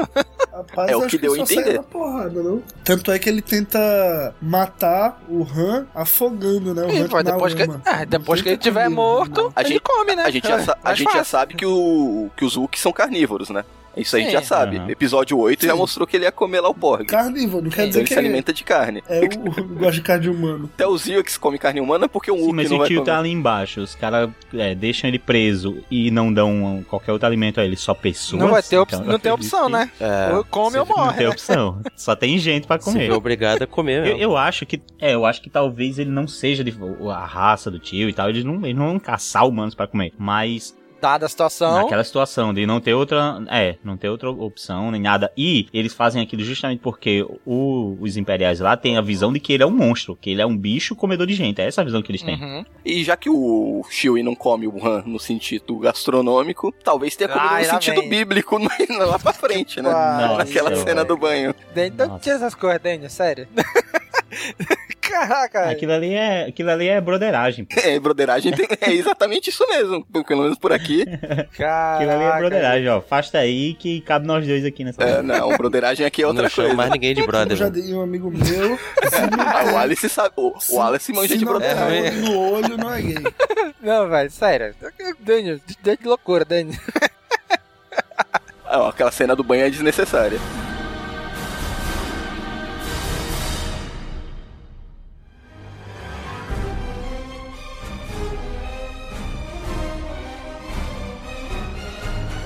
O que, que vocês acharam do Han falando. Como é o nome lá da língua dele? Shiri, Shiriuki, é? Shiryu de dragão? Pra mim ele fala Wookie. Nossa, achei legal. Achei cara. legal. Achei legal. Não é a cena que atrapalha, é só pra é, deixar claro que ele entende o Chewie. Então, e como o Chewie não teria ideia disso, qual é a maneira que ele tinha de fazer? Falar com o Chewie no idioma do Chewie. É exatamente, vai ser a mesma coisa. Pra chamar a atenção dele, né? Pra É, dizer, né? bicho, calma, calma, eu, tô, se ele eu sei- eu tivesse- sei falar contigo. Se ele tivesse entendendo, né? Se ele tivesse entendendo o que o Wookie tava dizendo e respondendo, mesmo assim, talvez pela fúria, né? O, o Chewie nem percebesse. Sim, é isso Mas mesmo. a partir do momento que ele fala a palavra, aí ele, opa, peraí, o que o cara tá falando aqui? E o legal é que fica bem claro que ele não fala e não entende muito bem o- a língua, né? Tu vê que ele, ah, não, mais, ele tá querendo dizer mais ou menos isso. Ele vai se aprimorando no decorrer do É. filme. Ah, eu não sei É se ele tá tipo falando Thor do, do- falando o Groot, né? É, não sei se ele tá falando da família ou do grupo. E, ah, Ele entende mais ou menos o básico do. Ele entende a ideia do que o Chewie tá falando, mas não exatamente É, eu letra a letra. entende, eu acho até que ele entende bem, mas ele- existem algumas particularidades da língua, principalmente ele escolheu uma palavra muito boa pra- pra dizer que não entendeu bem, que é essa parte de família e grupo, porque a gente passa a entender que lá em Kashyyyk, dado eles serem selvagens e meio tribais, realmente tem um significado um pouco diferente, né? Uhum. E aí, o que é família, o que é minha tribo, o que é minha raça, sabe? E, e é tipo, cara, Eu quando que é um uma isso. coisa é tu estudar inglês numa escola de inglês aqui no Brasil. Beleza, tu tava falando ali no ambiente controlado e tal. Outra coisa é tu saber inglês e falar inglês lá no- nos Estados Unidos ou lá na Inglaterra com a galera que é nativo de lá, entendeu? É diferente. Tu, epa, no início tu vai sentir um pouco mais devagar e depois tu engrena e tu consegue. Opa, agora eu engrenei e entendi como é que é. É mais ou menos isso aí também, né? O Han com o Chewie. Ele sabe a língua, mas espera lá, deixa eu engrenar aqui ainda um pouco pra poder conseguir. É, eu ainda acho que a melhor maneira de desenvolver o idioma é isso mesmo. É você conviver com com o nativo ou estar próximo de alguém que seja fluente naquele idioma. Exatamente. E não, e não onde o Han aprendeu. Whatever, Esse é né? o problema. Do whatever. Precisa, precisa Com a vida. saber. Ah, precisava falar da onde veio o nome solo, porque não pode falar da onde. Ah, não, ah, pronto. Agora não, pronto. não, não. Mas enfim, aí ele consegue fugir. Ele cons com... No- no 2. Ele... Não, para com. Ele convence o tio e saem daí, rolam, saem fora dali, né? Consegue, como se diz, como fugirem e entram no grupo do, do Beckett lá, né? E cara, que loucura, né, bicho? Aquele, aquele roubo ali, cara, é típico de filme de faroeste mesmo, né? Um assalto a um trem em movimento, né? E eu achei bem legal essa cena do trem, cara. A- o roubo em si, é, ele sendo interceptado por, tipo, piratas, sabe? Sim. Achei muito legal essa parada. Cara, eles são piratas. Eles olham, olham alguém que tá. Eles olham um roubo e eles roubam o ladrão, sabe? Uhum. Eu achei isso muito foda. E o combate todo em cima do trem, achei muito legal. Pra mim, foi uma das melhores partes do filme. Até a trilha naquele momento eu achei muito empolgante, cara. Achei bem legal. É, eu só achei que o filme falhou em tentar fazer a gente se apegar ao personagem da Ted Newton e aquele outro alienígena de quatro braços. Que você não se... eles são apresentados e morrem e a gente não sente nem Pô, falta Ele deles. faz isso com a Tandy Newton, cara. é trizona daquela, oscarizado e tudo. Mas ok, fizeram a mesma coisa com, com o Forrest Whitaker, né? Também oscarizado e rapidinho deram o fim dele. É, mas eu acho que aí eles tiveram pelo menos um momento ali de conversar sobre eles, é, se aprofundar mais os personagens. Não, não muito, porque também não teve tempo. Mas eles falaram ali o que eles pretendiam, é, a relação da. da eu não lembro o nome da Val. personagem, mas Val. da Tandy Newton. É, da Val com o Beckett. É, parecia que eles estavam naquela de, ah, a gente vai fazer aqui nosso, nossa última missão e vai ficar junto pra sempre. Mas deu a entender que eles estavam em busca dessa última missão há muito tempo, cara. Pelo menos eu entendi assim. Parecia que sempre era a última missão, Uhum, sabe? sim. E porque parecia uma coisa triste. Eu achei muito legal. Quero ressaltar as, as habilidades do, do Tobias, cara, como, como atirador. Lembrou muito mesmo o filme de Velho Oeste. Até a giradinha na, na, na- na pistola. Sim, sim. Achei muito maneiro isso. E ele, ele fazia umas esquivas com rolamento em cima do trem. Tipo, eu acho que um cara desse podia enfrentar um usuário da força. Tranquilo.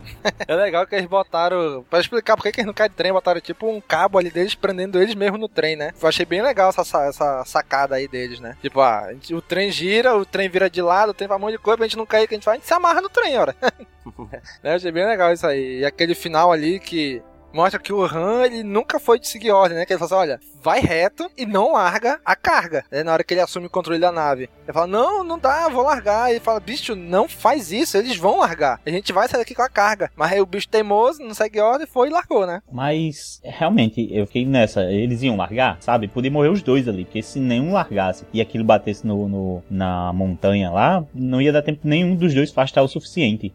Ah, e depois a gente descobre que eles não, teriam, não tinham nada a perder, que eles eram rebeldes também. E quem acompanhou o Rebel sabe que, como os recursos deles são tão escassos, eles têm que dar de tudo para conseguir o pouco que eles têm. Então acho que eles não iam largar, não. Iam tentar pegar então, o bagulho é mesmo. isso que eu acho. Se ninguém largasse, aquele troço ia bater com os dois muito próximos. Ia, uh, todo mundo morria naquela porra. Ninguém escapava. Ah, aí não tinha como saber. Só se realmente segurasse, né? Mas acho que essa cena foi justamente pra construir isso. Que ele é teimoso, que ele não faz o que manda, ele faz o que ele quer fazer, o que ele acha que é o certo. Uhum. E que nem sempre é o, é o certo realmente, né? Pois é. E eu acho que a, a, algumas pessoas acharam, e a princípio, no momento do filme eu também achei, que o sacrifício da Val foi um pouco sério. Ela vai se sacrificar por isso. Por um trabalho, né? Aham. Uhum. Mas ao mesmo tempo eu voltei a lembrar desse lance de que talvez eles já fizessem isso há muito tempo, estavam na última missão há muito tempo, e naquele momento ela viu que valeria a pena. É, ele, pelo menos ele ter esse é, o sucesso na missão, pelo menos ele sem ela, mas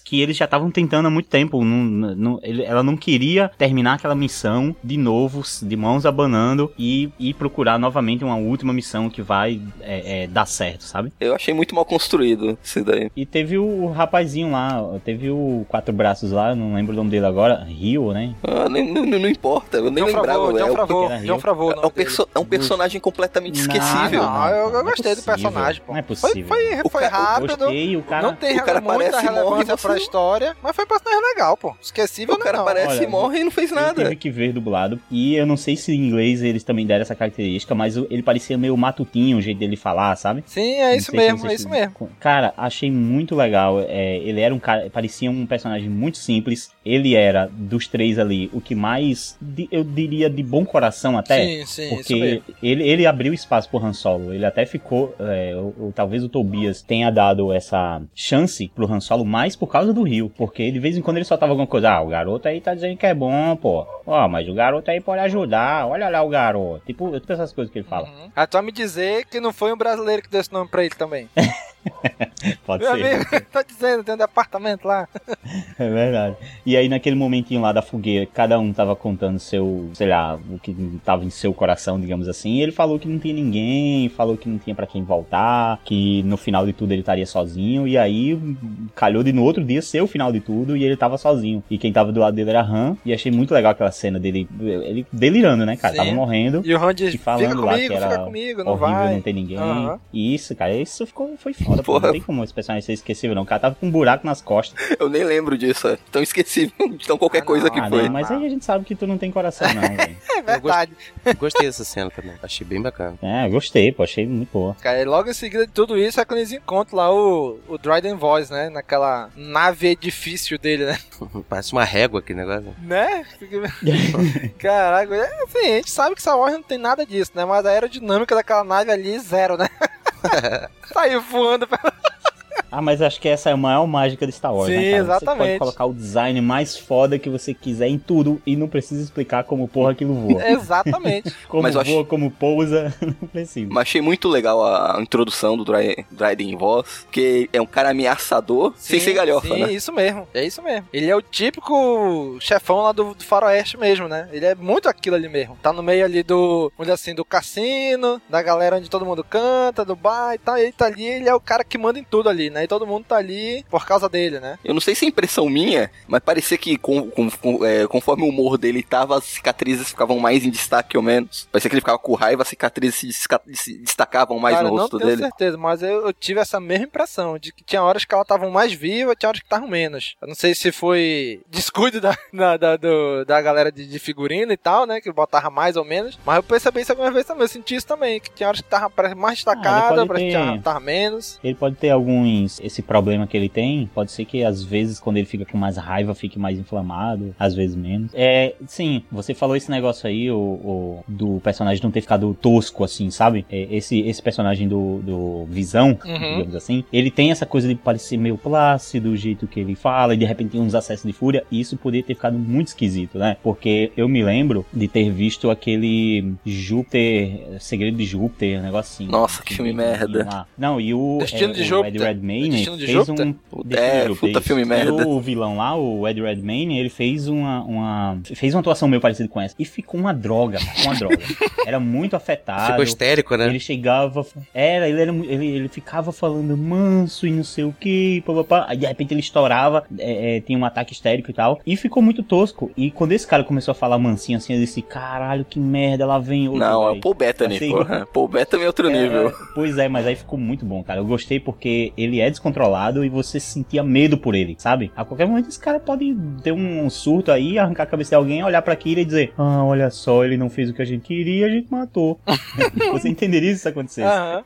Aí, aí, aí é a, a montanha russa desse filme, pra mim, né? O filme começa bem, aí tem uma coisa muito ruim que me desagrada bastante, vai lá pra baixo, vai melhorando. Aí tava muito bem, tava gostando da introdução desse vilão que tava muito foda. Aí vem a porra da referência à merda da caveira de cristal lá no fundo. O quê? Tem uma caveira de cristal lá atrás? É, do Indiana Jones. Porra, eu não conseguia tirar o olho daquela Não, merda. não é só do Indiana Ah, Jones. mas- Tem, um, mas- fi- tem um livro do Han Solo também bem antigo que ele tem essa caveira de cristal na capa, que é uma parada que eles vão buscar em outro planeta e tal. Então não é só Indiana Jones. Ah, mas o que veio na minha mente foi Indiana Jones, eu ficava pensando naquele ah, filme Daniel, merda. pelo amor de Deus, Daniel. Você corre no fundo, Daniel. Ah, mas isso aí foi uma associação que você fez na sua cabeça. Não Ah, tem nada a ver não, diretamente não foi só eu que filme, fiz essa associação, não. Mas o errado não é o filme, ter- Daniel. O errado é tu, cara. É, tá bom, o errado sou eu que. A Dani, Da- Dani tá fazendo uma forcinha aí também, né? merda. É, tá forçando. Tá forçando. dando, fazendo uma forcinha aí. É, só faltava ele, ele olhar pra uma das cicatrizes do cara e dizer, nossa, mas essa cicatriz tá parecendo muito uma cena do episódio 1 que eu não gosto. Ai, Eu não tô nem falando da armadura do merda do Boba Fett. Não, é uma armadura fundo. mandaloriana, não necessariamente do Boba Fett. Eu acho que nem É é, do dele. Boba Fett. Deve ser. Provavelmente vão fazer o filme do Boba Fett e vão falar que ele roubou de lá. Ah, não, tão cara. diferentes e tal. Não, não, não, não, não, não. Para com isso.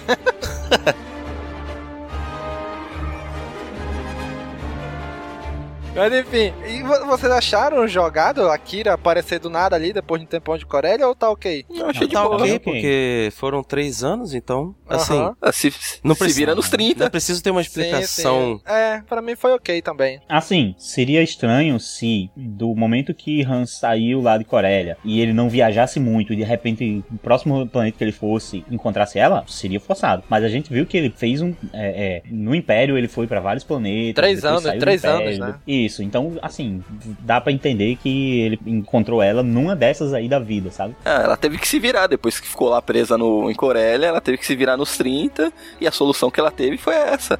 Ou acabou Cara, sendo comercializada como que eu acabei escrava. gostando. É, eu acabei gostando da Kira. No começo eu achei, quando ela começou a atuar, assim, o jeito dela falando, eu achei muito esquisito. Eu disse, caramba, que atuação esquisita. Ah, mas a Emily Clark não é uma boa atriz. Ah, mas nesse É, filme ela é. tá muito bem. Nesse filme eu gostei demais. É. tá ok, eu tá gostei. Ok. Só que aí. Tá ok, ela não aí eu comecei a compromete. achar ela meio. Eu comecei a achar ela meio sonâmbula, digamos assim, sabe? Parecia que ela, ela viajava um pouco. E é, eu depois passei a entender mais que a personagem, ela tá. é, sofreu pra cacete na mão desse cara, sabe? Uhum. Tá totalmente submissa a ele. Ela não pode ter, digamos. é, ela não pode querer, né? Ela pode pensar maior. Ela tem que ficar sempre ali cuidando pra não vacilar com aquele cara, porque o cara é, um- é uma bomba, né? A qualquer momento o cara explode ali e, e- e vai, sei lá, marca a cara dela igual a dele, qualquer coisa assim. Então eu achei bem legal, assim, ela ser essa personagem que não queria se envolver muito, tava sempre é, desconversando. O Han às vezes chegava num ponto, ela, ah, e aquilo ali, olha que capa bonita. tipo isso. Cara, agora assim, o que eu achei muito, principalmente na próxima cena, que é quando o Han encontra a Kira, eles começam a conversar e tal, aí o Droiden Voice chega. O Droiden Voice percebeu a relação dos dois ali. Na, só de bater o olho ele percebeu, né? Tanto que não à toa ele mandou a Kira aí com Uhum. eles, né? Cara, aqui nessa hora o Droiden Voice me lembrou muito um filme do Carter Verone, que era o, dizer assim, o vilão do Mais Veloz e Mais Furioso, o segundo filme da franquia lá, que era um Nossa, argentino. Puta. Eu, li, eu assisti... Ainda, vai, ainda vai, vai ligar com o filme merda ainda. Não, não, não, cara, esse não é ruim não, o, bicho. que o, isso, o, dois, cara? o Velozes e Furiosos 2 é o pior, porra. Aonde? Que isso? Tá doido? Nada. Cê eu assisti pode- demais esse derruba filme. esse eu cara assisti aí. muito. Eu assisti muito esse filme. Mas tem. E o Dryden? Voice Nem o Vin Diesel quis participar dessa igual. merda. O Dryden Voice ficou Eu tô igual. surpreso só em saber que tem Velozes e Furiosos bom, pô. Não, bicho, esse daí é bom. E o personagem, não é. Carter o Carter Verone, Verone é igual, igual o Dragon Voice. A caracterização todinha de ele manjar, de ele tá sempre rindo, dele na hora fala manso, mas na hora que precisa ele bota a mão, faz a, a jogada suja mesmo. Tá todo mundo ali na mão dele, entendeu? Tanto que o Dragon Voice matou o governador regional do Império aí, pô. Parece ele matando o cara, entendeu? Eu achei que ficou muito bem caracterizado isso aí. Tanto que ele percebe de bater o olho. Ah, aquele e esse tal de Han aí tem alguma coisa. Ó, vai junto com eles aí pra te garantir, hein? Mas na verdade era um teste pra ela, né? Tu vê que na cara dela, tu vê que ela não queria. Ela percebeu também, né? Olha, tu vai com eles pra garantir que dê tudo certo, viu? Eu, eu achei esse. Eu, eu gostei muito desse, desse jeito dele de, de, de bomba. Bomba, a, sei lá, tipo campo minado. Tem que ter muito Sim. cuidado. Isso. Tem que é. escolher bem as palavras. Tem até a hora que não sei o que, que ele pergunta e o Han fala assim: Não, mas não sei o que. Aí ele fala assim: Eu não vou pedir de novo. cara, você. é, no final, é, no final ele é. pede o negócio lá. É, aí você sente Esse cara é bem É, ameaçador. você sente que quando esse cara tá em cena, ele pode eliminar um personagem ali brincando, assim, sem, Fácil, né? Fácil, sem, fácil. sem Não, hesitar. e ele, ele consegue ser mais perigoso do que aquele cara que tá sempre. do que aquele vilão que tá sempre mal-humorado, dizendo vou lhe matar, tá, tá, tá, tá. Ele é mais perigoso, Sim. porque ele vai na conversinha e tudo. Aí o Han, como ele é também conversa mole, ele, por ouvir o cara falando assim, manso, ele acha que vai conseguir, né? Na, na, na lábia levar o cara. Aham. Aí ele vai e joga verde. Aí o cara, não, não, não, não é- não é assim não, amiguinho. Eu achei isso muito legal. Aham. Não, é engraçado que durante, durante essa parte do plano, que ele fala assim, ah, mas tem que refinar. Ah, mas eu sei onde pode refinar. Aí ele fala assim, não, mas isso aí tem ligação com um cartel que é amigo nosso lá. Eu não vou me envolver. Então, aí ele aciona assim os caras com as armas, assim, tipo, sem chance. Sim, sim. Aí ele, na, na lábia, o Lan consegue convencer ele, né? Ah, pera lá, não é assim não e tal.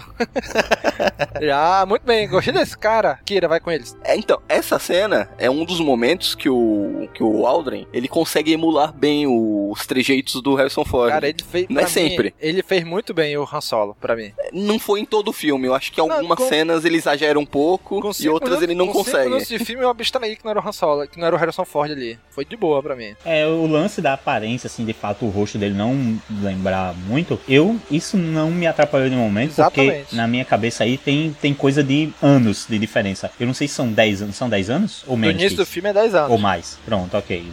Tipo, 10 anos de diferença. Eu, eu também não ligo tanto pra essa coisa do ator ser diferente. Exato, igual, exato, exato. Não é igual quando eu era menino e assisti George Rei da Floresta e quando fui ver o 2 era outro ator e eu achei uma bosta, não. Não, acho que o problema do ator ser outro eu achei indiferente. Que o problema é mais a, de todos os atores no filme, ele com- claramente é o mais fraco, na minha, minha É. opinião. De todos os atores presentes, pô, ele do lado do Paul Bettany some. Do Woody Harrison também, Bom, ele o desaparece. Woody- O Woody Harrison foi gigante nesse filme, bicho. É, não, e- e- olha que o Woody Harrison não é um ator bom, mas não é um, não é um dos Exato, tops. mas esse filme eu achei Ele- que é, ele então, mas ele engole, ele bom. engole o.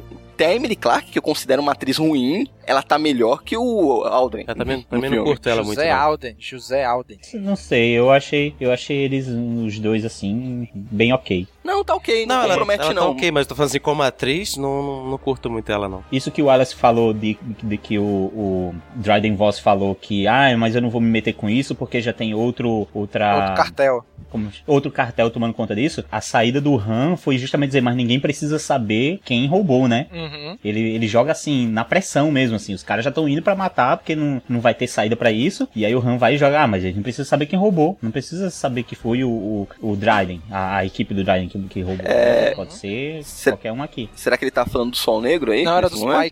Pike. Era o Pike. Era outro. É, Pike. É, que aparece que o. Que aparece até nos quadrinhos e aparece também no Clone Wars. E aparece esse cartel, aparece os Pike, aparece. Inclusive é um dos cartéis que o Mo reúne lá, né? No, no Filho de Datomi. É o Pike, o Isso. Sol Negro e, se não me engano, tem mais um que eu não lembro quem é. O filme ele cita os Pike e o Sol Negro, né? O Sol Em Negro, eu não lembro se ele, diferentes, se ele cita. O Sol Negro eu não lembro de ter o falado, Pike, não. eles até aparecem. Ah, aquele ok. com que a Emilia Clarke fala lá em Castle, é, o cara, é um Pike, aquele cara ali. Sim, sim. Mas aí o que eu. Nessa cena o que eu tava querendo falar é justamente do, da saída rápida do Han Solo. Sim. No momento que não tinha mais.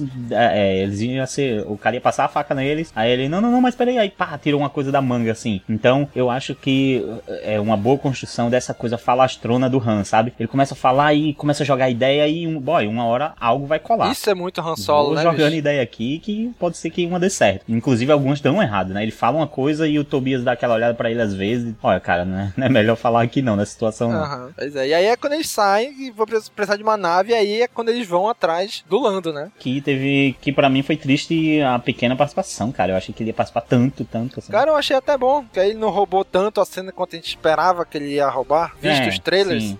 Eu só achei que ia ficar. Que quando eles dois se encontrassem e tal, ia ser muito Han e Lando, sabe? Ia ter bastante da construção. Teve, teve o suficiente, mas eu achei que ia ser mais. Mas, cara, pra mim, esse Lando tá melhor que o Lando do Billy Williams. Sério? Billy Williams, me desculpe, mas eu gostei mais do Donald Glover. Sério. É, eu, ainda, eu ainda não estou preparado pra avaliar. Pera aí. É, eu não sei se eu posso. pra mim, ambos, ambos são é, bons. não sei se posso dizer isso também não, até porque o Lando é um personagem que eu não, eu não, não é que eu não curta, mas tipo assim, eu não, nunca li muito sobre ele na- no universo expandido também, só que o que eu conheço mais é dos filmes, então tipo assim, não sei se dá pra comparar muito, mas eu- os dois são bons, tipo, eu gostei do... do... Sim, os dois são bons, mas tô falando realmente em filme mesmo, né? Assim, atuação, eu gostei mais do Donald Glover do que do Billy Williams. Show. Calúnia. E tu, Daniel? E tu, Daniel? Não, realmente pode ser um, uma heresia falar isso, mas o, o Lando do Donald Glover foi foda pra caralho. É muito legal ele ali no bar, como é que ele, como é que ele trapaceia pra ganhar sempre, né? Ele, o, o Han apanhando dele, perdeu dele ali, né? Foi enganado por ele e tal. Foi bem legal Eu aquela não cena. esperava que ele fosse. Eu não esperava que ele, tra- que ele trapaceasse, cara. Não esperava que o Lando. Assim, eu sei que é. é- Quando eu vi que ele trapaceava, ficou até óbvio. Aham. Mas eu não esperava, cara, que ele fosse ter uma, sei lá, literalmente uma carta na manga, sabe? Uhum. Eu achei isso bem sacanagem. Eu disse, que filho da puta, mano. Eu, eu, já- eu já esperava isso do Han Solo, não dele. É, eu achei que isso, eu achei que o Han ia ganhar a Millennium Na, trapaceando. e na trambicagem, mas não. E- e- Ganhou na isso, esperteza Isso mesmo. ia explicar até. a- isso explicava até a raiva do Lando quando eles se reencontram, né? Aham. Mas caralho. E aí é quando aparece a melhor personagem do filme, a Puta L3. que pariu. Não pode ser. ser- Muito Nossa. Não pode bom, ser. muito bom, muito que bom. isso? Pior personagem ever. Caralho. Não, Eu acho que o Jaja Tá Binks tá cara, perdendo o posto. Ah, vocês estão doidos, estão Mas, doidos. mas por que. Não, vamos lá. Tem- acho que tá 2 a 2 aqui. Por que ela é uma personagem ruim, cara? Porque ela é chata. Eu não, tô,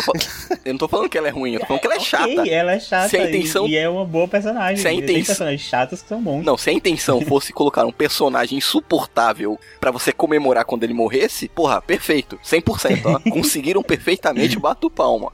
Agora, se a intenção era que você gostasse desse personagem, fosse querer comprar bonequinho pra ter em casa, Nossa, sinto eu muito. demais como ela tem personalidade, cara. Ela- o jeito dela de andar é muito específico. O jeito dela de falar com as pessoas, de ela aponta o dedo, ela fala, olha aqui, não sei o que, ela dá ordem. Achei muito legal, cara. Ela indo lá libertar os droids, ela querendo despertar consciência no droid. Você consegue entender o que tá acontecendo. Ela tem um nível de consciência acima dos droids comuns. E ela quer que os droids comuns também percebam isso. Que, olha, você tá sendo escravizado, cara. Você não pode aceitar isso, não, sabe? Eu achei isso Eu achei muito muito chato. legal. Eu achei isso muito chato. Ela parece, sabe aquele amigo vegano que fica te mandando mensagem no vídeo? Eu. Olha, essa- esse bife que você come vem daqui, ó. Olha de onde vem. Os bichinhos morrem. Fica enchendo o teu saco. Pois é, falando que ela você. é assim, cara. Então chata pra caralho. Fica querendo te converter a, ideologia.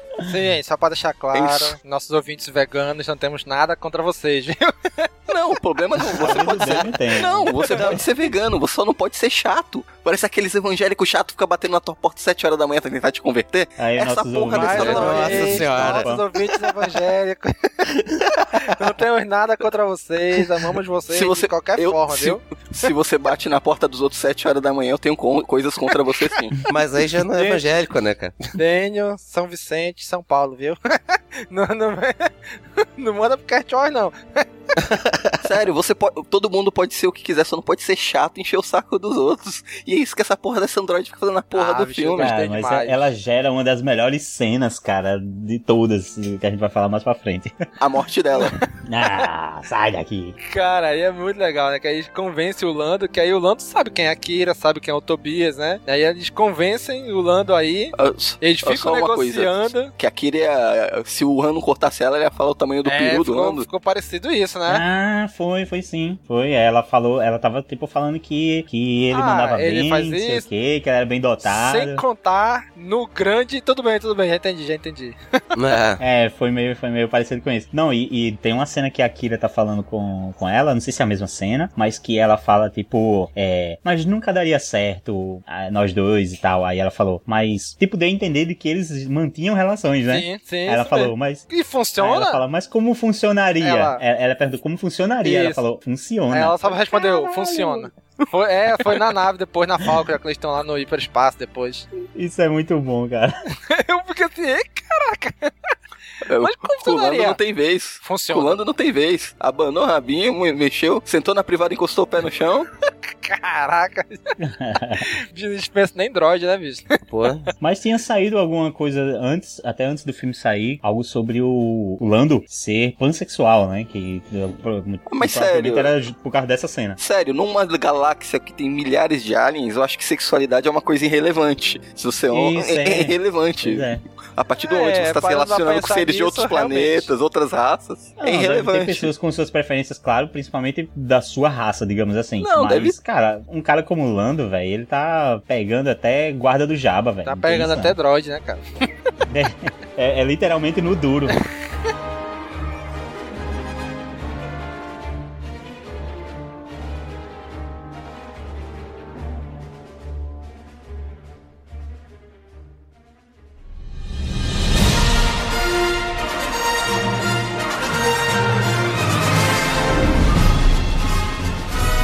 E aí é quando eles vão finalmente explicar aquela história do menos de 12 parsecs de, da corrida de Castle, né? Que Castle é um eu planeta. Foda e tem, um, e tem o que? Um, eles falam que é um turbilhão, né? Ao redor do planeta. Tipo uma, uma nebulosa, uma parada ao redor do planeta. Tu vê que, que, que eles falam assim: olha, é tipo um labirinto ao redor do planeta. E o único caminho mapeado é esse aqui que a gente vai seguir. Porque o Lando também fala que a L3 ela é a melhor droid navegadora, né? Que tem melhores bancos de dados de navegação, um negócio assim. Então você, é, né? é por isso que ele não apagou é, a memória isso, dela. Que aí ela sabe o caminho que tem que seguir, né? E eles entram lá pra esse turbilhão, daí que eles dão diversas voltas ao redor do planeta até sair no final do labirinto e entrar lá. Só que se tu for medir, vamos dizer assim, a distância que eles fazem ao redor desse negócio desse turbilhão pra poder entrar, é os 20 parsecs que eles falam, né? Ah, são 20 parsecs de distância pra gente rodar, rodar, rodar até entrar. E aí sim a gente consegue, uhum. eles explicam aquela história do parsecs medida de, de, distância, não de tempo, né? E sempre foi a medida de tempo em Star Wars. E aí que eles consertaram isso, né? Não é tempo, realmente foi distância. Sim. Ele pegou um atalho aqui no meio do, da loucura do turbilhão, né? Mas eles passam por Castle depois da, da que pegam a, a, que pegam o combustível lá, Sim, né? Na, é, eles passam o turbilhão entrando com a L3, eles entram pelo caminho normal de 20 parsecs lá e pousam no planeta. Uhum. Né? E aí eles fazem toda a parada com Spike lá, de enganar, de tudo. E é quando aparece mais uma referência, né? Das diversas referências desse filme, que ele fala que a Kira fala: Ah, como é que tu fez? Ah, foi Terascase que eu usei aqui, né? Terascada é um, um, estilo de luta bem antigo de Star Wars, né? Que, engano, do, que o Mo usa, né? E gerou até um jogo de luta pro PlayStation 1, né? Com esse nome, né? Que foi o meu primeiro contato com o universo expandido Olha de Star Wars. Ah, mestre esse jogo merda. esse jogo. Eu nunca é, joguei esse é, jogo. É, é, muito ruim, muito ruim, mas eu gostava tanto Era dessa um jogo merda. que é estilo Street Fighter? Lutava, entrava né, dois, 3D. lutava. Pois é, entravam é dois na luta e até acabar o sangue do outro, é isso? É isso, isso. Só que em 3D, aquele 3D bonito do Play 1, aqueles quadradão bonito. Tu sei, tipo Mortal Kombat. Joguei Mortal Kombat, acho que o Não, 3, Mortal Kombat é muito bonito. Alguma coisa assim no, no, no Playstation 1. Então, é muito bonito o Mortal Kombat perto do, desse Star Wars Caraca. ainda. Pois é. Nick, agora chegou uma das melhores cenas do filme, Nick. A L3 fazendo uma rebelião Eita. dos droids. É quase, quase uma Skynet Muito ali. Foda. Quase uma Skynet ali. Muito Rebelião das foda. máquinas.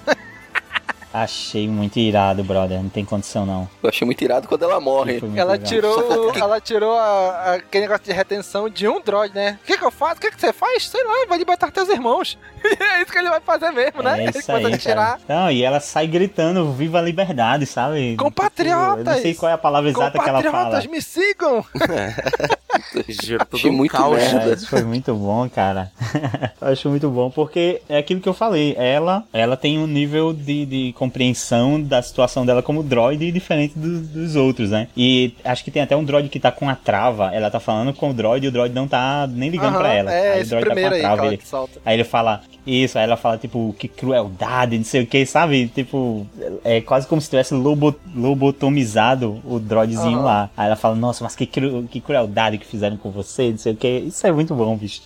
Eu achei muito bom quando ela morre. Gritei, eu rei. Só faltei ficar de pé e bater palma no cinema. que é isso, cara? Foi a gente triste, já ouviu pô. isso, Dani. Morreu nos braços do, do Lando, Na mano. verdade, ela que causou isso pra ela, porque se ela não tivesse falado isso com o robozinho, talvez eles saíssem discretamente de lá. É, Eu mas não aí sei, não eu, eu achei condizente com, com a, a, a personalidade É, do não. droid, né? Ela não ia sair dali sem causar uma Ah, bagunça não, ali, tô reclamando não, tô falando assim que ela mesmo que gerou o destino dela, acabou fazendo isso. Aham. É, eu tô só reforçando porque, veja só, ela é tão. é, é, isso foi bem, tão bem construído nela que existem pessoas escravizadas ali, existem outras raças escravizadas. Mas ela não estava nem aí. Era o os droids, é- era a situação dos droids que ela não aceitava, Uhum. entendeu? Achei muito bom isso. E naquela hora que o Han, o Han e o Chewie estão correndo ali, que tem um, uns Zooks, né, que o Chewie quer ir salvar, um daqueles Zooks é o Anthony Daniels, o cara que sempre faz o C3PO. ele tá, ele tá vestindo de Wookiee ali. É, indiretamente o C3PO tem em É. todos os filmes, né? E pra você ver, o que reforça mais ainda a L3, isso que o Chewie foi fazer, foi exatamente o que a L3 Sim, fez. ele fez pela raça Ele dele e tinha- ela fez pelo, pelos É. droids. É, só que ele não é chato pra Exatamente. caralho. Só isso. É, talvez, talvez seja e você não entende. talvez ele esteja sempre reclamando, ô, não sei o que, pô, tira o pé da, de cima da Falcon, ah, não sei o que. você derramou leite lá atrás, ele pode estar reclamando sempre, você não sabe.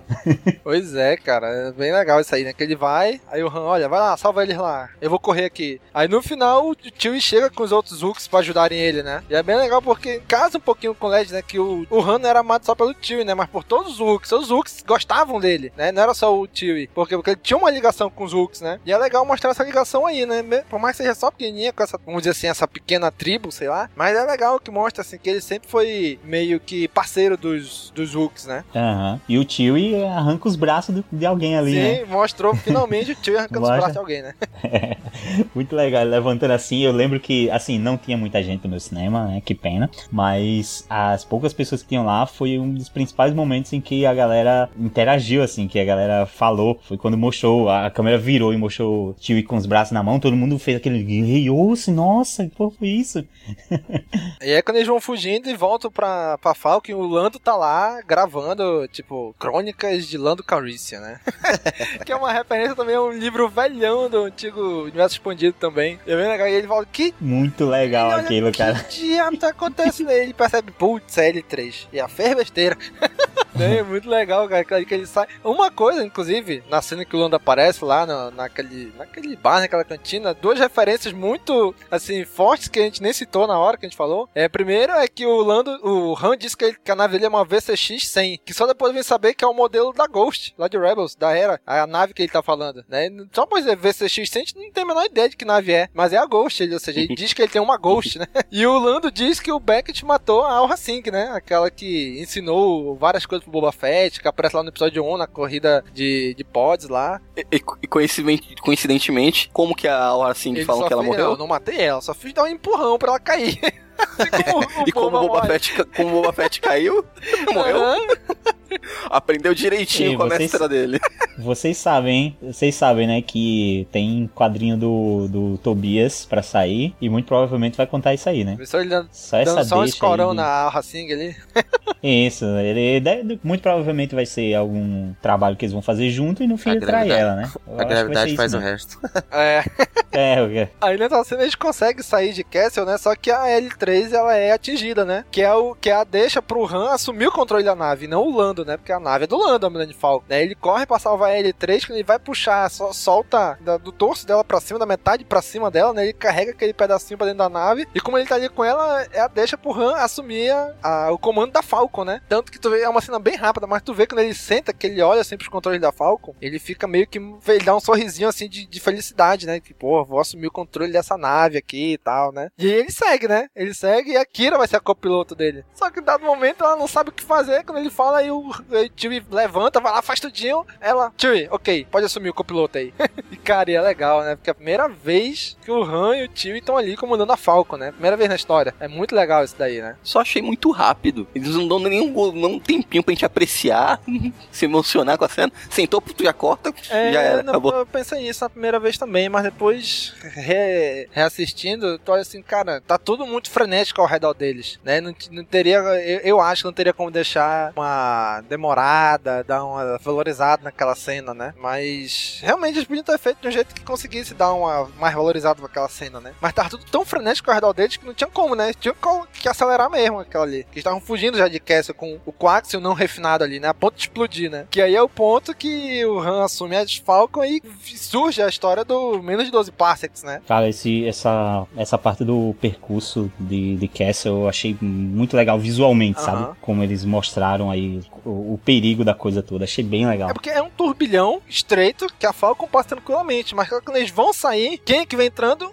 o Star Destroyer, né? Que não tinha como passar por ele, né? Que ele, ele já vem, tu percebe que ele vem meio que já rasgando ali o turbilhão, né? Porque não cabe um Star Destroyer ali. Ele meio que vem rasgando e agora? Agora vamos dar uma volta e sair para outro lugar. Aí é quando o Han entra realmente no turbilhão, né? Vamos arranjar um atalho onde? Aqui! Pra, e entra.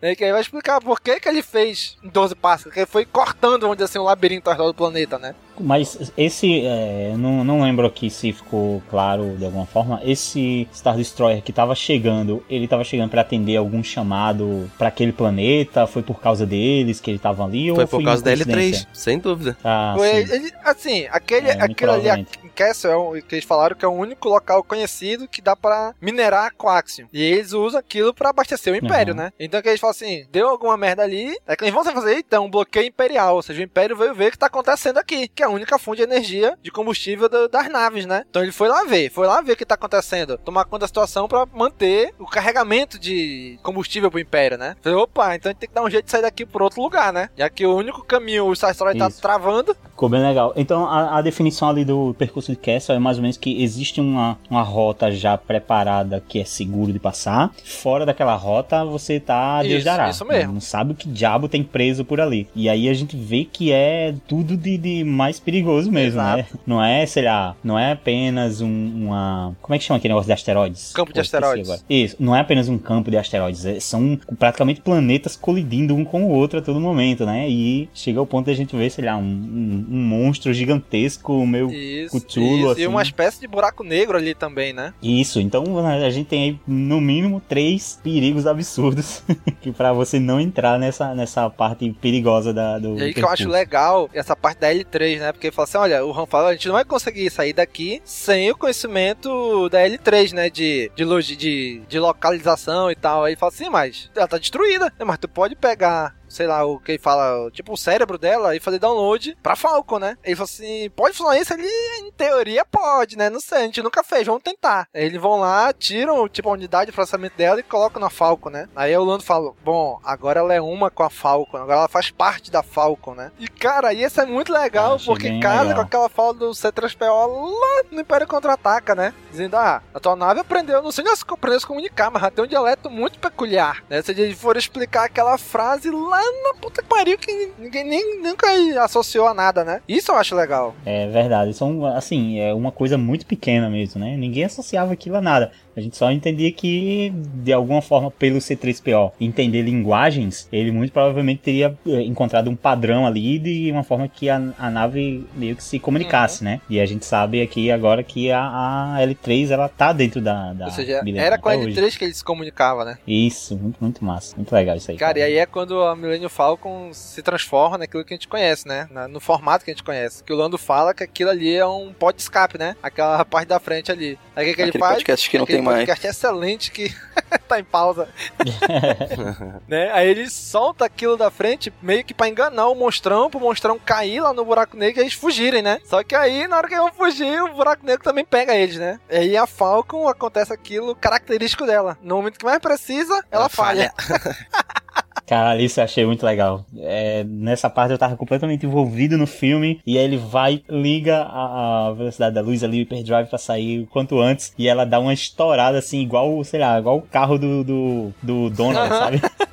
Ela, pum, ela dá uma estourada assim, cara, foi muito legal. E, e eles lá desesperados, né? Pô, fudeu. Era a nossa chance de sair daqui. E isso tudo, a, a nave indo embora, enquanto o monstro lá, a Lula, tava sendo engolida pelo buraco Aham. negro, né? Primeiro pelas, pelos tentáculos e depois começa a sair a pele do bicho, cara. Fica só a caveira, assim. Achei muito monstruoso aquilo. Aí é quando eles conseguem, a L3 acha um caminho, uma rota de saída ali, né? E o Han fala, cara, é agora, você tem que botar esse coaxium aí no reator, a gente não vai conseguir, não vai ter força pra sair daqui. E, e aparece lá no monitorzinho dele, é o momento que ele tá na linha reta pra sair, né? Ou seja, é agora, tem que ser agora. É quando o Tobias bota lá o negócio, eles conseguem sair e faz o percurso em 12 parsecs, né? E faz em- naquele negócio de sair mais rápido por um, por um atalho, vamos dizer assim, né? Fazendo um espaço menor de, de distância, né? E a gente ainda ouve depois que o, o, ele fala que foi em 12 parsecs, o tio fala alguma coisa que ele fala, não, mas aí a gente arredonda, né?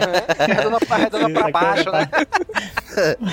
arredonda pra baixo. Isso foi demais, cara. Não, é engraçado que ele foi o que mais saiu empolgado disso também. Tipo, a, a, acaba essa parte Sim. assim, ele já chega falando, é, eu fiz em 12 parques, eu fiz em 12 parques. E tipo, o resto da tripulação, cada um pra um lado, tipo, é, beleza, tranquilo. É. E ele fala pra um cara que não tá nem aí porque ele fala, né? no planeta lá onde eles vão refinar o Coaxium, né? E aí é quando aparece uma referência clara, Império, mais uma referência clara, Império Contra-Ataca, né? Que o Lando olha pra Falcon, toda destruída, ele olha pro Han, cara, eu te odeio. Aí o Han, eu sei. clara, clara referência. Mas, pô, né, o jeito que a, o jeito que a Millennium chega nesse planeta é absurdo, cara. Ela chega já um lixo. É, é, não dava não dava mais nem pra fazer aquela nave voar de novo, cara.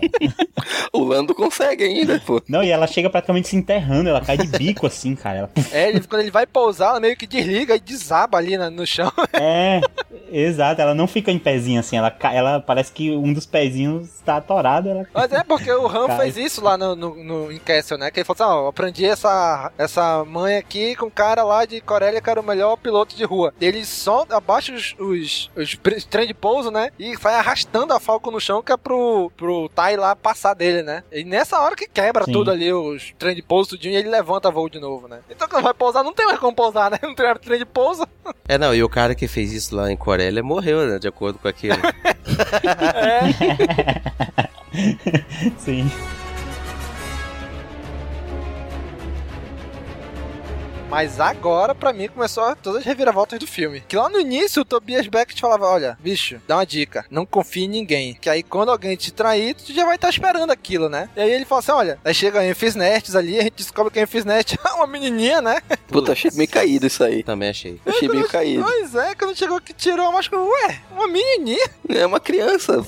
que, uhum. que merda, eu achei meio caído. Mas aí, mas aí, a, nesse momento ela era criança, mas naquele primeiro, no momento do roubo lá já era Pois é, não ficou claro. Não ficou claro, mas deu a entender que é tipo fantasma. Cada uma pessoa é, vai assumir é, um manto. o Pantera, o Pantera Negra. É, eu acredito, é. eu acredito que seja isso. Aí morre, uma isso. pessoa morre, outra pessoa mas... coloca a armadura. Aí eu não sei se desde o começo é a, menina ou, ou quem tava anteriormente morreu ali no trem e ela assumiu o manto. Mas que eu achei bem caído ser uma criança, é. pô, colocava um adulto. Eu achei legal não. ali a revelação e tal, mas realmente faltou um pouco assim, sei lá, que aquele. O, o, que poder, o que pode ter acontecido eu não vi, ou poderia ter acontecido, era o, o Enfys Nest ter morrido naquela explosão lá. Isso. E aí depois aparecer e todo mundo ficar tipo, cara, o cara assim, esse bicho tinha morrido. morreu, né? Sobreviveu, uma coisa é, assim, né? Se ele morreu ali, eu não vi. Não, não mostrou, né? não mostrou não. Seria não mostrou, mais não. interessante. Pois é, aí ficou meio assim, sim, já era ela desde o início, como é que é? Qual, qual foi a intenção? Eu acho que o fato de ser uma menina, né? Não por ser menina, mas sim por ser novo, ser uma criança, eu acho uhum. que perde bastante da imponência do, do personagem. Tu vai olhar assim, ah. É, e a, e a, gente viu ele lutando lá em cima do trem. É, uma, parecia alguém de um porte físico, Sim. né? Elevado, assim. Provavelmente, muito provavelmente era outra Exato, pessoa. é como o, o Alice falou, não é o fato de ser mulher, né? Porque se fosse um menino ali também, ia ser a mesma estranheza, né? O fato de ser uma pessoa muito nova, né? Sim, sim. Assim, no, num cargo, teoricamente, de destaque ali, para aquela galera ali, para aquele povo, aquela tribo, sei lá, né? E que na verdade, quem achava que ele era um vilão inspirado também, na verdade, estão trabalhando pra aliança, né? Pra rebelião. É, é, que na verdade a gente já sabia que era uma mulher, né? Isso aí já tinha sim, sido divulgado. Sim, isso a gente já sabia. Que seria uma mulher. A gente não sabia que era uma criança. Isso que é,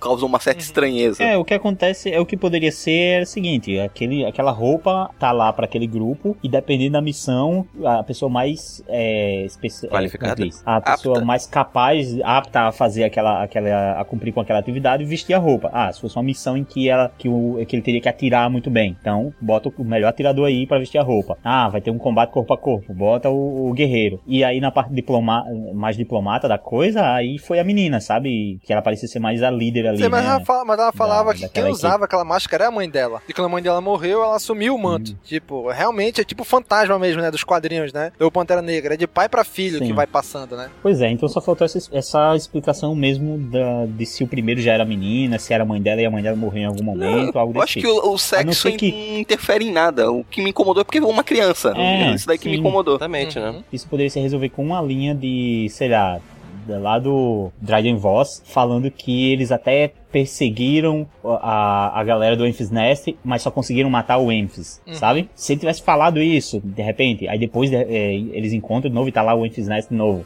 Então já, já resolveria um pouquinho desse problema. Mas por não ter mostrado a morte, eu achei estranho. Aí, não, aí mostrou. Assim, primeiro eu não entendi por que, que ela tirou a máscara na frente daqueles caras. Se ela sabe quem é o Tobias Beckett e sabe do que ele é capaz, por que, que ela ia se mostrar pra ele? Ia dar mais chance dele atirar nela. Ele diz, ah, aí não manja de nada. Eu vou dar um tiro nela porque é uma criança, né? Eu achei que ficou até pior o fato dela se revelar que, que ela era uma criança naquele momento pra ele. Era melhor ela ter ficado com a máscara. Independente de tão foda quanto ela seja, ela mostrar que é uma criança, tá tipo, é uma fraqueza, entre Aham. aspas. É tipo, é, pode fazer eles acreditar que é mais fácil ainda deles vencer e derrubar ela. Dá uma segurança maior pro, pro É, não, e Tobias. fora, que não, matar e fora ela. que não é tão crível assim, se você for colocar em combate uma criança com adulto. Por mais que a criança tenha algum tipo de treinamento, é uma criança. É. Mas daí, aí eles têm um plano, aí ela fala assim, olha, a gente não pode deixar vocês darem esse combustível pro Dryder, porque a gente tem que dar pras pessoas que realmente precisam. Tipo, Robin Hood ela é, entendeu? Rouba do rico pra dar pro pobre. Então aí, aí o Han, ah, ok, beleza, comprei tua ideia. Ué, já? Fácil demais, fácil demais. É. O, o Han Solo, ne- nesse filme particularmente, ele confia em todo mundo muito fácil. Ele entrou no grupo do Tobias, começou a confiar em todo mundo, como se já conhecesse há milhares de anos. Ele enco- reencontrou com a Kira, mesmo sabendo que ela passou nesses três anos, tava fazendo com. Não sabe o que ela passou, já dando a entender que ela tava fazendo muita merda. Foda-se, eu confio nela. E saiu abraçando Mas todo acho mundo. que essa é a Esse- parada. Acho que essa é a Exato, parada exato, do filme. isso- ele isso confia. eu acho bom. E o Tobias tá dizendo não confie. Aí ele vai e encontra a Kira, aí eles. é, é, a Kira dá a entender de tudo que passou e tudo mais, mas ele ainda acha que a Kira tá com a mesma cabeça que a dele. Ele ainda tem a cabeça de que eu vou voltar pro planeta, vou pegar a Kira e a gente vai viver junto. Ela não tem mais essa cabeça, entendeu? Ele aprendeu Exato. realmente algumas coisas nesse filme. Concordo com o Daniel. O Han, ele confia muito fácil. E eu acho que isso foi proposital, pra mostrar que lá na frente ele, ele aprendeu que não é pra confiar fácil em ninguém, né? Eu achei, eu achei isso muito legal pra construção do personagem. Tanto que quando eles vão fazer o plano final aí, que ele engana todo mundo, até o Beckett, né? E até a gente, que eu pensei que ele realmente ia confiar no Beckett. Depois, lá na frente, ele fala pro Beckett, ele atira no Beckett, mas tu vê que ele ficou triste, né? Ele fez o que deveria ser feito, mas ele não queria. Ele fez, tipo, contra o que ele realmente era, entendeu? A única pessoa que faz sentido ele confiar é o Chewbacca. A partir do momento que os dois tomaram banho juntos, até rola uma Ai. certa confiança mesmo. É. Cara, mas aí, aí é quando eles entram na nave lá do Dryden, né? Aí o Han tenta, tipo, enganar eles, já de coluna com a Kira, né? Aí o Dryden já sabe de tudo que tá acontecendo. E aí é quando aparece o Tobias lá, né? Que o Tobias diz, não, ó, beleza, vou embora. Não, não, não, não, não, não vale o risco fazer isso, tentar enganar o Dryden, vou embora. Ele vai embora. Tanto que vai, coisa, me procura em Tatooine. Eu vi falar que tem um cara lá montando, um- tentando montar uma equipe de, de contrabandistas, ou seja, claramente falando do Jabba, né? Aí ele fala assim, qualquer coisa, eu vou lá em Tatooine. Aí o Tobias, aí o, quando o Tobias aparece, ele fala, cara, mas por quê? Ele, cara, eu falei pra ti, tu não prestou atenção, não confia em ninguém. Aí ele falou assim, é, eu ouvi, realmente, né? Aí é quando o pessoal do Dryden que tá lá fora morre, porque o- eles acham que, o, que a Infinite que tá com o Coaxium, mas na verdade não, é ali na frente mesmo, tá ali o Coaxium, né? Cara, é- essa é a estratégia mais. Como é que eu posso dizer? Mais arriscada que tem, né? Você tem um negócio ali que é verdadeiro. Aí você vai fazer aquilo ali passar por falso pra enganar o teu, teu inimigo, teu, teu adversário e tal. Cara, isso é muito arriscado. Porque ele fala assim: caraca, é igualzinho. Ele olha o, o Coaxium, né? Fala, poxa, como, que Aham. você fez pra, como que você fez pra ficar igualzinho verdadeiro? Tipo, era verdadeiro. Exato, é, ele já tinha recebido o toque de que seria enganado, aí ele pega a parada verdadeira e olha com olhos de falso, né? Fica assim, ah, mas isso aqui é O fácil. plano só é falso, funcionou tal. porque ele teve certeza que o Tobias ia atrair ele. Exato. Aham. Mas isso entra naquela categoria de plano que, pra dar certo, tem que dar. Tudo certo. É, pequenas coisas ali tem que, tem que acontecer como planejado. É o tipo de plano que, cara, é arriscado a nível supremo. É o sabe? tudo ou nada. É, tudo depende de uma série de coisas. Se o cara não tivesse. Se o Tobias não é, trai, Dedurado ele isso, lá. o cara tinha levado o Coaxium. Mas sabe o que eu achei? Até esse momento do filme, até quando o Tobias apareceu como traidor, eu achei que até isso era planejado. Eu não sabia que o- eu não tinha pensado que o Tobias tinha de fato traído. Traiu duas vezes, É, né? Não, é isso. Não, eu pensei que ele tinha traído, mas raciocinando um pouquinho, eu pensei: ah, rapaz, então faz parte do plano. O Han tramou com ele pra que ele traísse o Han, sabe? Essa Eu cheguei a coisa. cogitar Mas isso não, também. não eu cheguei, cheguei a cogitar É isso, isso, também. Eu caí fácil naquilo ali, eu caí fácil. Eu falei, cara, quando o Tobias entrou, cara, filha da puta, enganou. Bicho, eu caí fácil naquilo ali. Pois é. Eu achei que era um plano dentro Não, do eu plano. pensei também. Eu achei que era um plano dentro do plano. Inception. É, eu pensei também, assim, que ele saiu da porta, mas depois eu comecei a raciocinar e disse, bom, é um plano dentro do plano, exato. Mas tipo aí aquele acabou do, que nem tipo era, aquele né? do final de Rebels, né? Tipo aquele do final de Rebels lá, que eles vão enganar a, a mulher Sim, lá, sim. a governadora. Porra, ali eu caí também. ali eu não É, caí, ali, não. ali eu não caí não, mas daqui eu caí bonito.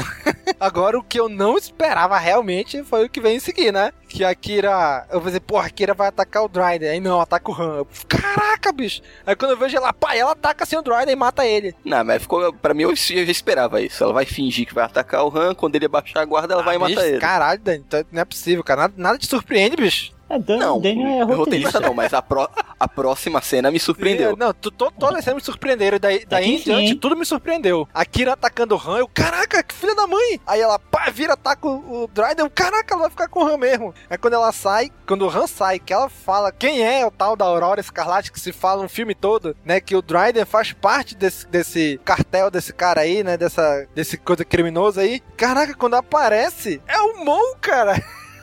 Então, eu Cara, achei muito eu foda. fiquei com a boca no chão. Só que é, essa foi realmente uma coisa mais arriscada que eles fizeram. Que se você for parar É. pra analisar. Bicho, é uma merda não inacreditável. Então, é- porque quem não assistiu Rebels, o Rebels não, principalmente Clone Clone, Wars, Wars. o que tu vê de comentário falando que isso é furo de roteiro, como é que pode o mal tá aí se ele morreu lá no episódio 1, foi um, pode ter sido um tiro no pé absurdo ter colocado o mal aí. Porque eu, a gente, a gente que acompanha a animação, Ele tudo, respondia um cara, eu acho que foi no site do, Rapa, do Cinema com Rapadura, ou foi no, no YouTube deles, não sei. O cara respondeu assim: É, quer dizer, se esse filme, o Han Solo não deveria ser mais velho que o Anakin, dada a participação daquele personagem no filme? Ou seja, ele achava que o filme do Han Solo se passava antes do episódio 1. Aí eu falei: É. Não, aquele personagem. caraca, Aí eu verdade, coloquei, eu confundiu coloquei assim: aquele personagem não morreu onde a gente achou que ele tinha morrido. Só botei isso, né? Aí falou assim: Ah, eu acho que você deve estar falando de Clone Wars. Mas mesmo assim, esse filme deve se passar antes. Eu falei, caraca, aí, aí não. O Ah, não, primeiro foi comentário burro, então. dele, ok. O segundo, falei, ah, agora o cara se lascou de vez, agora o cara embananou tudo, né? Então, se fosse, se fosse- se a Disney, não, vamos fazer uma coisa para o público, público médio, colocaria o Filme, Jabba ali, Lucasfilm. beleza. A, é, a Lucasfilm, que seja. Colocava o Jabba ali de boa, tranquilo. O fato de ter colocado o Darth Maul gera muito, vai gerar muita confusão entre as pessoas. Pra quem acompanha, pra gente que acompanha Star Wars, acompanha as animações, Clone Wars, beleza, a gente entendeu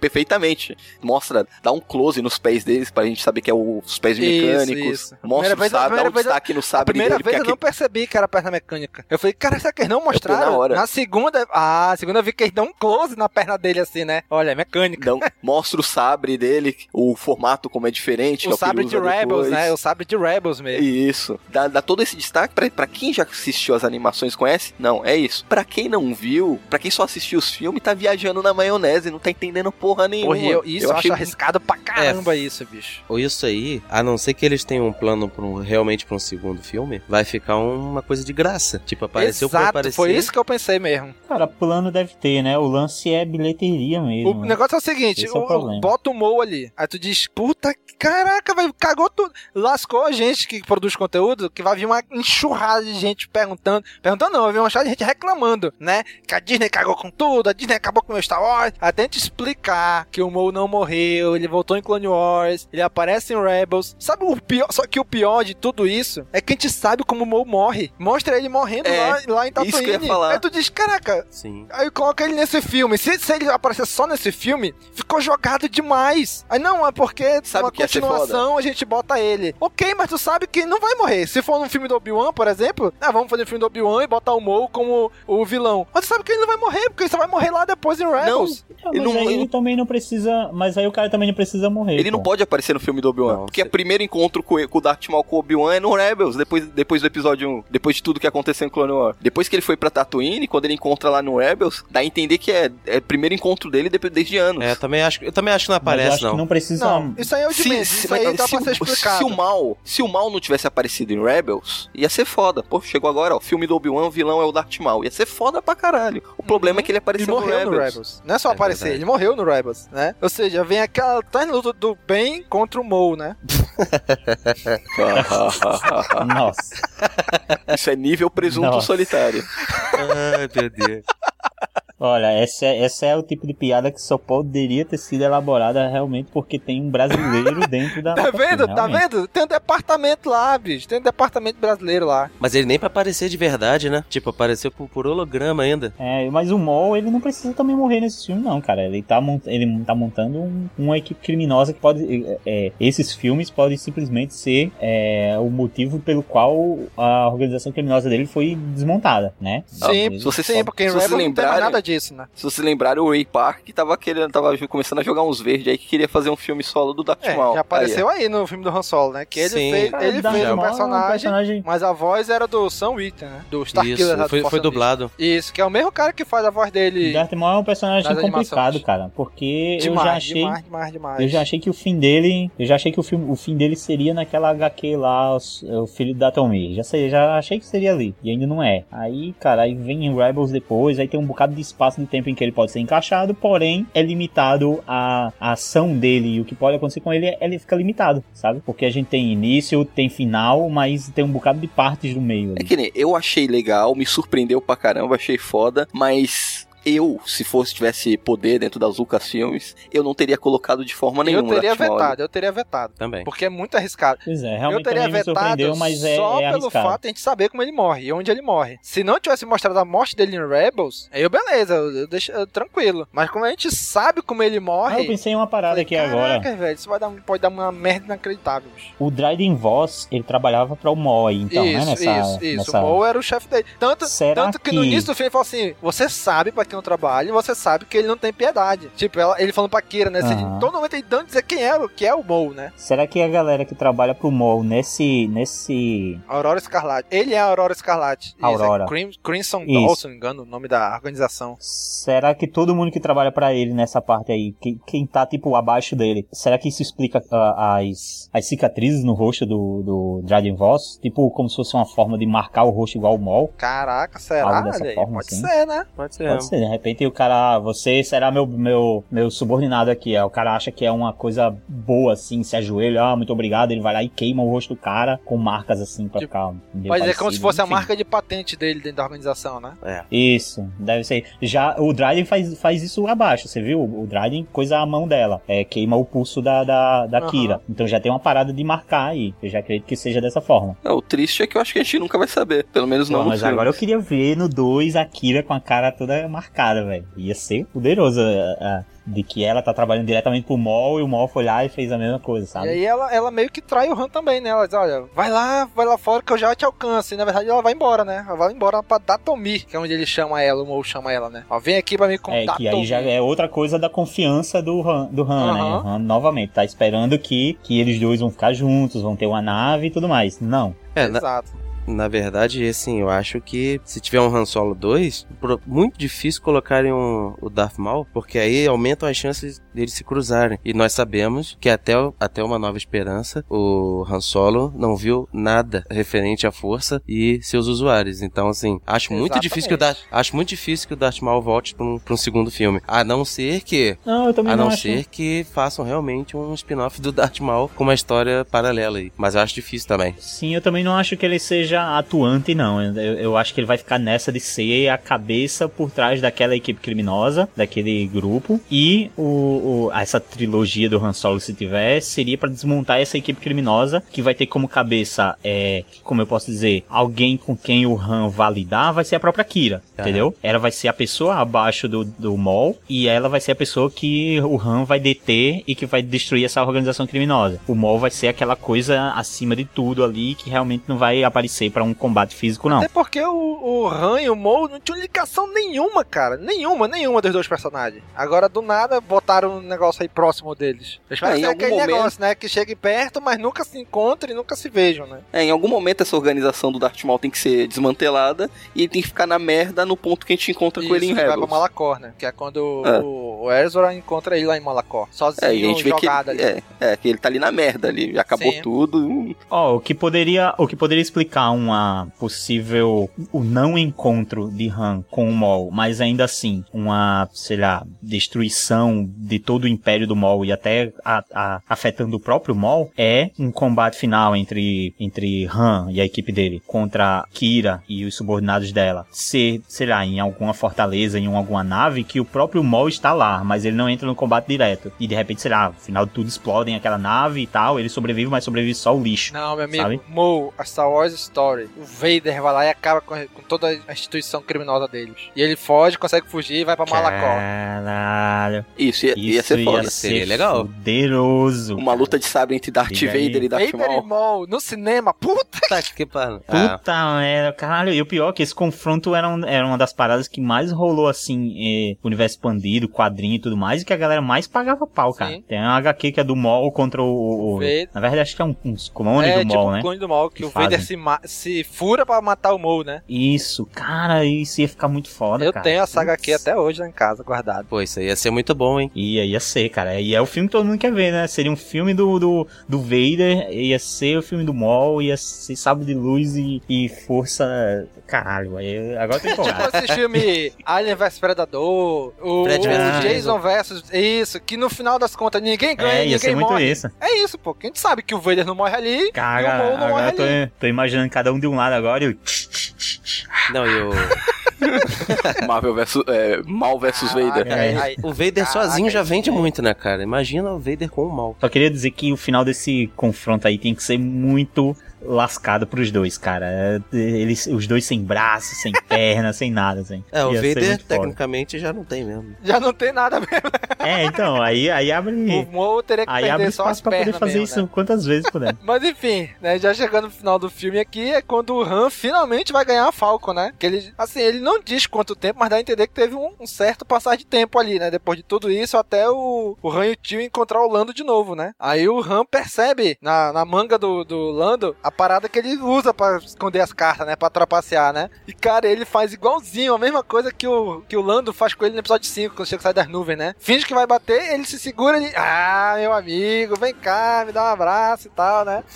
É a mesma cena, só que Aham. contrário, o Han fazendo pro Lando, né? E é nessa hora que ele rouba a carta de, do Minok Verde lá, né? Que daria o, pro Lando ó, o Full Sabak, né? Que é a jogada mais forte lá do Sabak. E aí eles vão jogar de novo, Ah, mas o Lando, o Lando garoteou bonito aí, hein? né? Nem prestou atenção. Deixar perceber aquela, aquela máquina lá no- na mão dele. Pô, tem alienígena ali que tem mais de oito olhos, cara. Ninguém tá vendo isso? Aham. E aí a gente vê que o, que o Han ganhou do Lando a Falcon na, na, na limpa, né? não trapaceou, não. Ganhou na limpa. O, o Lando é que Pois é, trapaceava. cara. O que ele fez foi quebrar a trapaça do Lando, Sim. né? Ele, ele jogou o mais, o mais limpo possível. Sim, ele falou assim: é, se você tivesse essa, essa carta, você teria ganhado disso aqui. Prá! Então, Caraca, o Han Solo é só bom. ganhou porque roubou uma carta do Lando. Se não tivesse roubado aquela É, carta foi. do Lando, o Lando teria ganhado. Não, mas ele não. Ele, ele roubou, mas não usou a carta. Mas roubou. Essa é a parada. Roubou pro cara É, não roubar. roubou. Exato. O Lando tá certo quando diz que o Han Solo trapaceou. Ah, sai daí. Cara, mas é aquela parada. Depois desse encontro aí, eles só vão se encontrar de novo em Bespin? Não sei. Não... Depende. Pode Depende, vai ter, vai ter outro filme ou não? Se não tiver outro filme, É, sim. pois é, porque não, não, não dá, né? Tipo, Por enquanto. Dá a entender que eles tiveram uma época da vida que trabalharam Isso, juntos. por enquanto, só em Bespin, né? Mas nada impede que saia um livro, uma HQ, alguma coisa nesse meio tempo aí que Uhum. conte eles se juntando de novo, né? Pois é, porque agora eu quero ver aquele filme que estavam falando lá do Han e Solo juntos, meio bad boys, assim, sabe? É, meio comédia Quem? Do, e, do Han e do Solo junto? Sa- Sabe uma. do, porra, agora, sem zoeira. Lando, do Lando Sem e zoeira, uma solução viável pra fazer um filme que dê continuidade aos eventos do Han Solo, mas pegando. Pode fazer um filme do Lando com participação do Han Solo, dando continuidade aos eventos mostrados aí. Até porque tudo que teria, tinha pra ser dito de curiosidades do passado do Han Solo, eles já falaram tudo nesse filme. Kessel, como conheceu o Chewbacca, como conseguiu o Até Millennium a Falcon. pistola blaster dele, como é que ele conseguiu, que foi o Beckett que deu pra ele. É, o, o Gob não pôde continuar, mas ele falou uma coisa é, off, né? Não, não foi no episódio, que poderia ter uma trilogia da escória, né? Que seria o Han, Lando e Fett. Cara, ia ser muito massa. Então seria, Porra, esse seria o ideal. Poderia colocar o, o, o ator, todos esses personagens participando um filme do outro, mas cada filme com foco um Sim, específico. ia ser bem legal. Ia ser melhor do que três filmes Mas do Han Solo. Coisa, né? Tem que ver muito bem o marketing disso aí, porque se o Han Solo não chamou, cara, Lando e Fett vai ser foda. Lando, eu acho que não, se Han Solo não chamou Lando, eu acho que chama menos ainda. Eu, Eu não sei, Pois é, a não causa ser que o seja um marketing muito bem Glover. feito. Com o dono do Glover, com o marketing que ele tá em cima, por causa do, do CD que ele lançou agora, ele tá bem famosinho, tá bem na mídia, por causa do This is America, tudo. Se trabalhar bem em cima, eles podem tentar capitalizar em cima do Donald Glover, não tanto pelo personagem Lando. É, mas acho meio difícil ainda, bicho. Porque teve essa história aí de que a Kathleen Kennedy teria dado a entender lá na França, em Cannes, que estaria nos planos do filme do Lando. Depois disseram que não, foi um erro de tradução da notícia do francês pro inglês e tal, que ela não falou isso, que o Lucasfilm desmentiu, né? Mas a gente nunca sabe até onde isso tudo é verdade, até onde é boato, até onde não é, né? Mas realmente, um filme com o nome Lando, uma história Star Wars, não tem muito apelo pro público, né? Não tem mesmo. Eu nem, e, e muito mesmo Boba Fett. A galera não conhece muito o nome Boba Fett, né? Ele, nos filmes ele não apareceu tanto assim. Entre os fãs que curtem o universo expandido, tipo o Nick aí, que é meio maluco, gosta do cara, entendeu? Mas pro grande público, quem é Boba Fett? Não tem a mínima ideia. É aquele cara que morreu no Sarlacc, né? Que voa pra dentro da boca, assim, sem fazer nada. É, eu, eu vou ficar só calado aqui, só esperando o filme.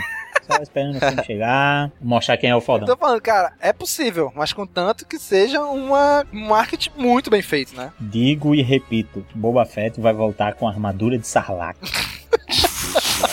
Ele vai sair de dentro do Sarlacc, matar o Sarlacc, pegar as partes do Sarlacc e fazer uma armadura de Sarlacc. Bom, com isso, vamos chegando aqui já ao final do programa, onde vamos dar aqui nossas notas e considerações finais para Han Solo, uma história Star Wars. Mas antes, Nick, relembre para os nossos amigos ouvintes nosso sistema de notas, Nick. É o seguinte, nosso sistema de notas, ele tem como nota mais baixa o Youngling, temos depois o Padawan, em seguida Cavaleiro Jedi, depois Mestre Jedi e a nota máxima é o Alto Mestre Jedi. que não vai rolar aqui nesse programa, com certeza. Olha, rapaz. Muito bem, isso bem, isso mesmo, Nick. Então vamos lá, vamos começar aqui pelo Wallace. Wallace, dê suas notas, sua nota e considerações finais para Han Solo, uma história Star Wars. Han Solo, uma história Star Wars. É uma história divertida, como, como muitos, muitos disseram. É um filme Sessão da Tarde, um filme pipoca, um filme agradável. Pra mim, um filme redondo, um filme que talvez, assim, em contrapartida, se não existisse, faria falta? Acredito que não. Mas já que existe, sim, é bom pegar os, os, os pontos legais, assim, as curiosidades,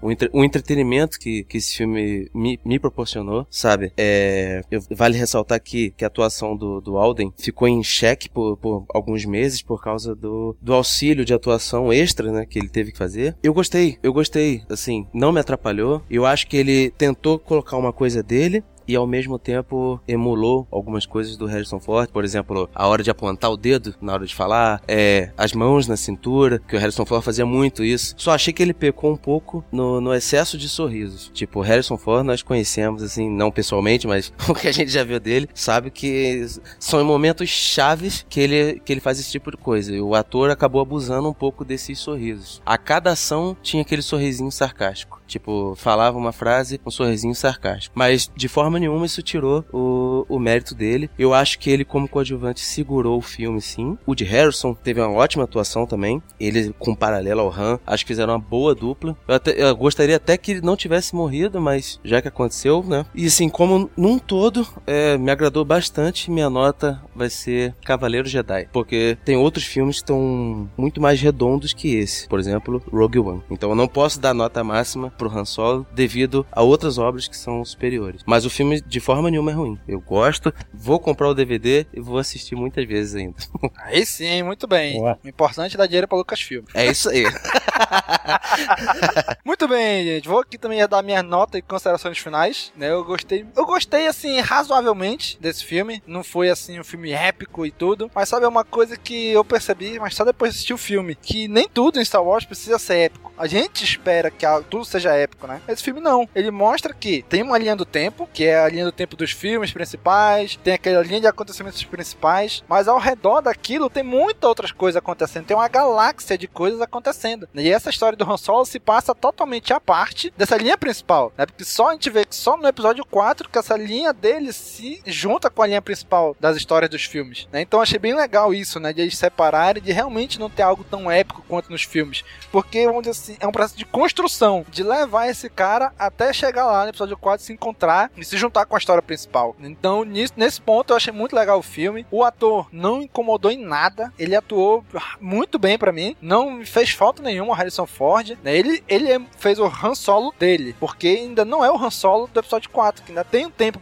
de amadurecimento pro personagem até chegar lá. Mas eu gostei muito desse Han Solo que nos foi apresentado. Para mim, todas as atuações de todos os atores estão muito bem. Até Emilia Clarke tá bem nesse filme. Inclusive, eu acho que é o melhor filme que ela já atuou até hoje. Né? Então tá todo mundo muito bem. O Lando, que a gente achava que ia roubar a cena, não roubou. Foi bem pontual, foi, foi o necessário ali. Eu achei muito legal tudo isso, cara. A minha única preocupação é o Mo, tá ali nesse meio. Né? Porque se não tiver uma continuação dessa história, nem filme, se ele tava só aí jogado nesse filme e acabou-se, tipo, cara, vai, foi muito jogado. Não, teria necessidade nenhuma de ser ele ali. Poderia ser o Jabba, como o Dani falou. Então eu, eu queria muito que esse filme fosse, vamos dizer assim, autocontido. Ele inicia e se fecha dentro dele, sem precisar ter uma continuação. Só que com o Mo ali, tem, pra mim, tem a necessidade de continuar essa história. Por que, que ele apareceu? O que, que vai acontecer agora? Entendeu? Por que, pro Mo, por que, que o Mo tá ali no meio disso tudo? Entendeu? A gente que acompanha todas as mídias, ok, a gente entende. Mas pro grande público, tipo, é, o cara tinha morrido, por que, que ele tá ali? Por causa disso, a minha nota vai ser Cavaleiro Jedi. Mas assim, é um filme típico de faroeste. Tem até assalto a trem, tu, todos os elementos de faroeste estão ali. Né? É um filme bem bacaninha, é um filme bem descontraído. Não é um épico de Star Wars, mas é um filme legal, que dá para se assistir tranquilamente. Cavaleiro Jedi. Vamos lá, Daniel, nota e considerações finais para Han Solo, uma história Star Wars. Embora eu tenha criticado bastante o filme, o filme é bom, né? Não é, oh meu Deus, que maravilha. Eu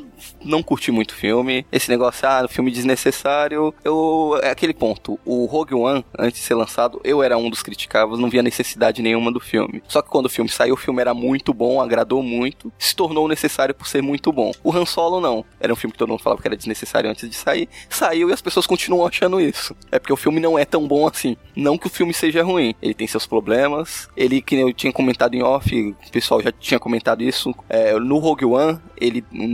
Um dos easter eggs do Rogue One é sobre um protótipo de arma para localização em viagem hiperespaço, que é uma coisa que é trabalhada depois no episódio 8. Aí no episódio 8 nós temos um problema com combustível, que é aqui no, no filme do Han Solo nós tratamos do que? Eles estão roubando Caraca, combustível. Exatamente, exatamente. Verdade. Então quem sabe o episódio 9 não fale de filmes não tão bons assim, no meio da história, não sei. Tu tá dizendo é... que o Mo vai aparecer no episódio 9, é isso mesmo, Dani? Não, porque ele tá morto no episódio 9. então tu tá me dizendo que o Lando vai aparecer no episódio 9, Dani, é isso? Eu, eu torço. Faz todo sentido. faz todo sentido ele tá lá no episódio 9. Mas isso é especulação para episódio 9. Mas faz todo sentido o Lando estar presente lá. É, as atuações são boas, não compromete. O, o Aldrin, ele consegue emular bem o Harrison Ford, embora alguma, em alguns momentos acaba parecendo exagerado, até como ela se falou, excesso de sorrisinhos aqui, mas ele tá muito bem, apesar que tá atuando do lado de atores como Paul Bettany, que é um excelente ator, Woody Harrison, não é um ator tão bom como Paul Bettany, mas é um ator já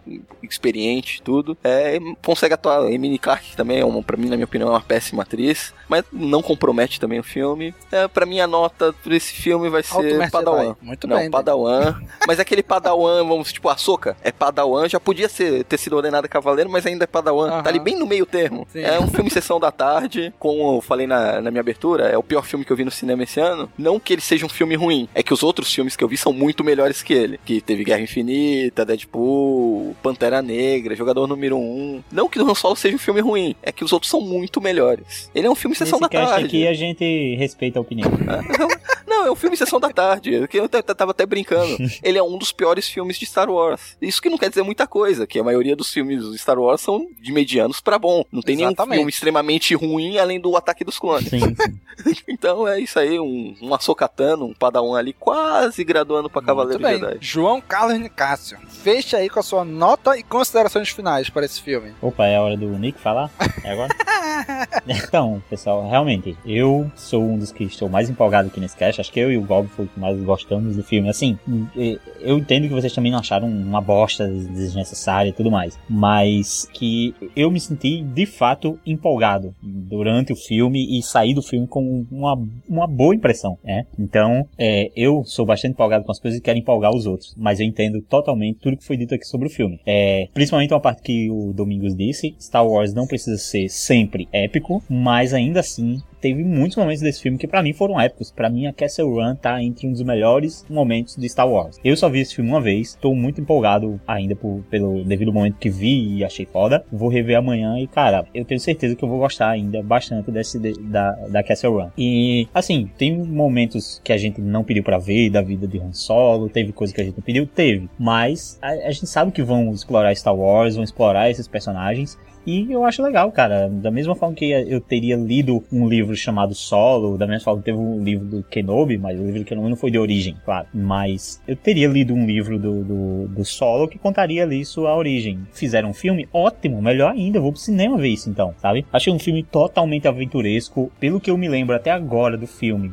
desde que eu saí da sala de cinema, o filme para mim é frenético, ele não para. Ele é cheio, tá sempre acontecendo alguma coisa. É, no começo ali tava paradinho, eles ali em Corélia e tal, mas depois, cara, o filme não para. É Han entrando no, no é, indo pra guerra lá no, no, Império, e aí depois eles vão fazer a missão, tem a cena do trem, depois eles vão pra Castle Run e não sei o que. Cara, o filme não para. Eu não consegui ver barriga, que é um pro... geralmente é um problema nos filmes para mim, é que tem aquele momento que quando eu vou reassistir o filme, eu fico pensando, caralho, aí vai ter aquele momento que vai ter Cantobite, e eu não quero ver Cantobite de novo, sabe? É tipo isso. E no filme do Han, não. Não, não teve para mim uma, uma barriga aqui. Eu quero rever esse filme e quero rever rever todos os momentos dele. Eu gostei bastante de alguns personagens, para mim L3 e Beckett, eles entraram assim dentro dos personagens de Star Wars que, que eu curto, então são então são bons personagens e melhor, L3 vai estar sempre é, entre os personagens de Star Wars e dos filmes de Star Wars. Ela tá dentro da Millennium, cara. Isso foi muito foda. Fora todos os easter eggs e referências que tem que ter em todo o filme de Star Wars e tal. Outro, outra coisa que foi bem legal no filme foi foram as reviravoltas no fim do filme. Para mim teve muitas, muitas reviravoltas ao ponto ponto de eu ficar tonto. Tem hora que eu não tava entendendo, chegou um momento até que eu não tava entendendo bem, mas eu achei que foi até bem feito, sabe? Teve umas boas reviravoltas, umas boas reviravoltas ali e o Hunter o primeiro ficou bem legal, ficou bem feito. Então é isso, mas no, novamente, pegando partes do que o Domingos disse, do que o Daniel disse, do que o Wallace disse, esse filme para mim, ele é sim um cavaleiro Jedi, ele não chega a ser um mestre Jedi. É, no sentido de que ele não é épico, ele não é grandão, sabe? Ele não é aquele filme é, é você, sabe, fica se coçando, querendo encaixar ele totalmente ali na, na história de Star Wars, nos episódios, porque ele, realmente ele não é. Mas Um Cavaleiro Jedi é um filme bom, cara. É, é um que? Uma nota 3 e pouco ali, de 5, muito bom. Então é isso. Essa é a minha nota pro filme. Muito bem, Nick. Né? Interessante aí que depois disso eu só tive mais certeza que meus personagens favoritos geralmente são os droids. Né? todo filme, série, animação, tudo. E, cara, e é isso, cara. É uma coisa que também a gente não comentou muito é que às vezes as pessoas falam assim: ah, esse filme foi desnecessário, esse filme é desnecessário. Cara, se tu parar pra, pensar e analisar, todo filme é. Qual a necessidade de existir um filme de Star Wars na minha vida? Zero, não, não precisa. Só existe necessidade depois que eu vejo o filme que eu gosto muito de expor. Eu quero, eu quero rever esse filme, eu quero assistir de novo esse filme. Mas necessário, nenhum filme é. Nenhum filme é necessário até ele existir, né? Até gente assistir ele, ver e tudo isso daí, né? E outra coisa que fica muito muito que esse filme aqui, como todos os filmes Star Wars, tem muita referência. Mas só que esse filme, as referências maiores estão nos diálogos, nos textos, e não na, no visual, como a maioria dos outros filmes, né? Mas é isso aí, galera. Chegamos ao final de mais um programa. Cara amigo ouvinte, agora é com você. Continue esse programa aí na área de comentários. Coloque o que, você achou do filme, o que, você não achou, o que, você gostou, o que, você não gostou, o que, que você concorda e o que, que você não concorda com o que a gente falou. Já sabe, né? Curte, comenta, compartilha, divulga nas redes sociais. A gente divulga mesmo esse programa nas redes sociais. Pra aquele cara que fala, ah, esse filme foi uma merda. Compartilha esse programa, fala assim, ouve isso aí. Então o cara quer amar o filme. Compartilha. Divulga a gente, que é o que vocês mais podem fazer para nos ajudar. É compartilhar nas redes sociais, mandar o link desse programa pra galera ouvir, tá bom? Um abraço e até a próxima. Falou, pessoal. Tchau, tchau. Valeu, galera.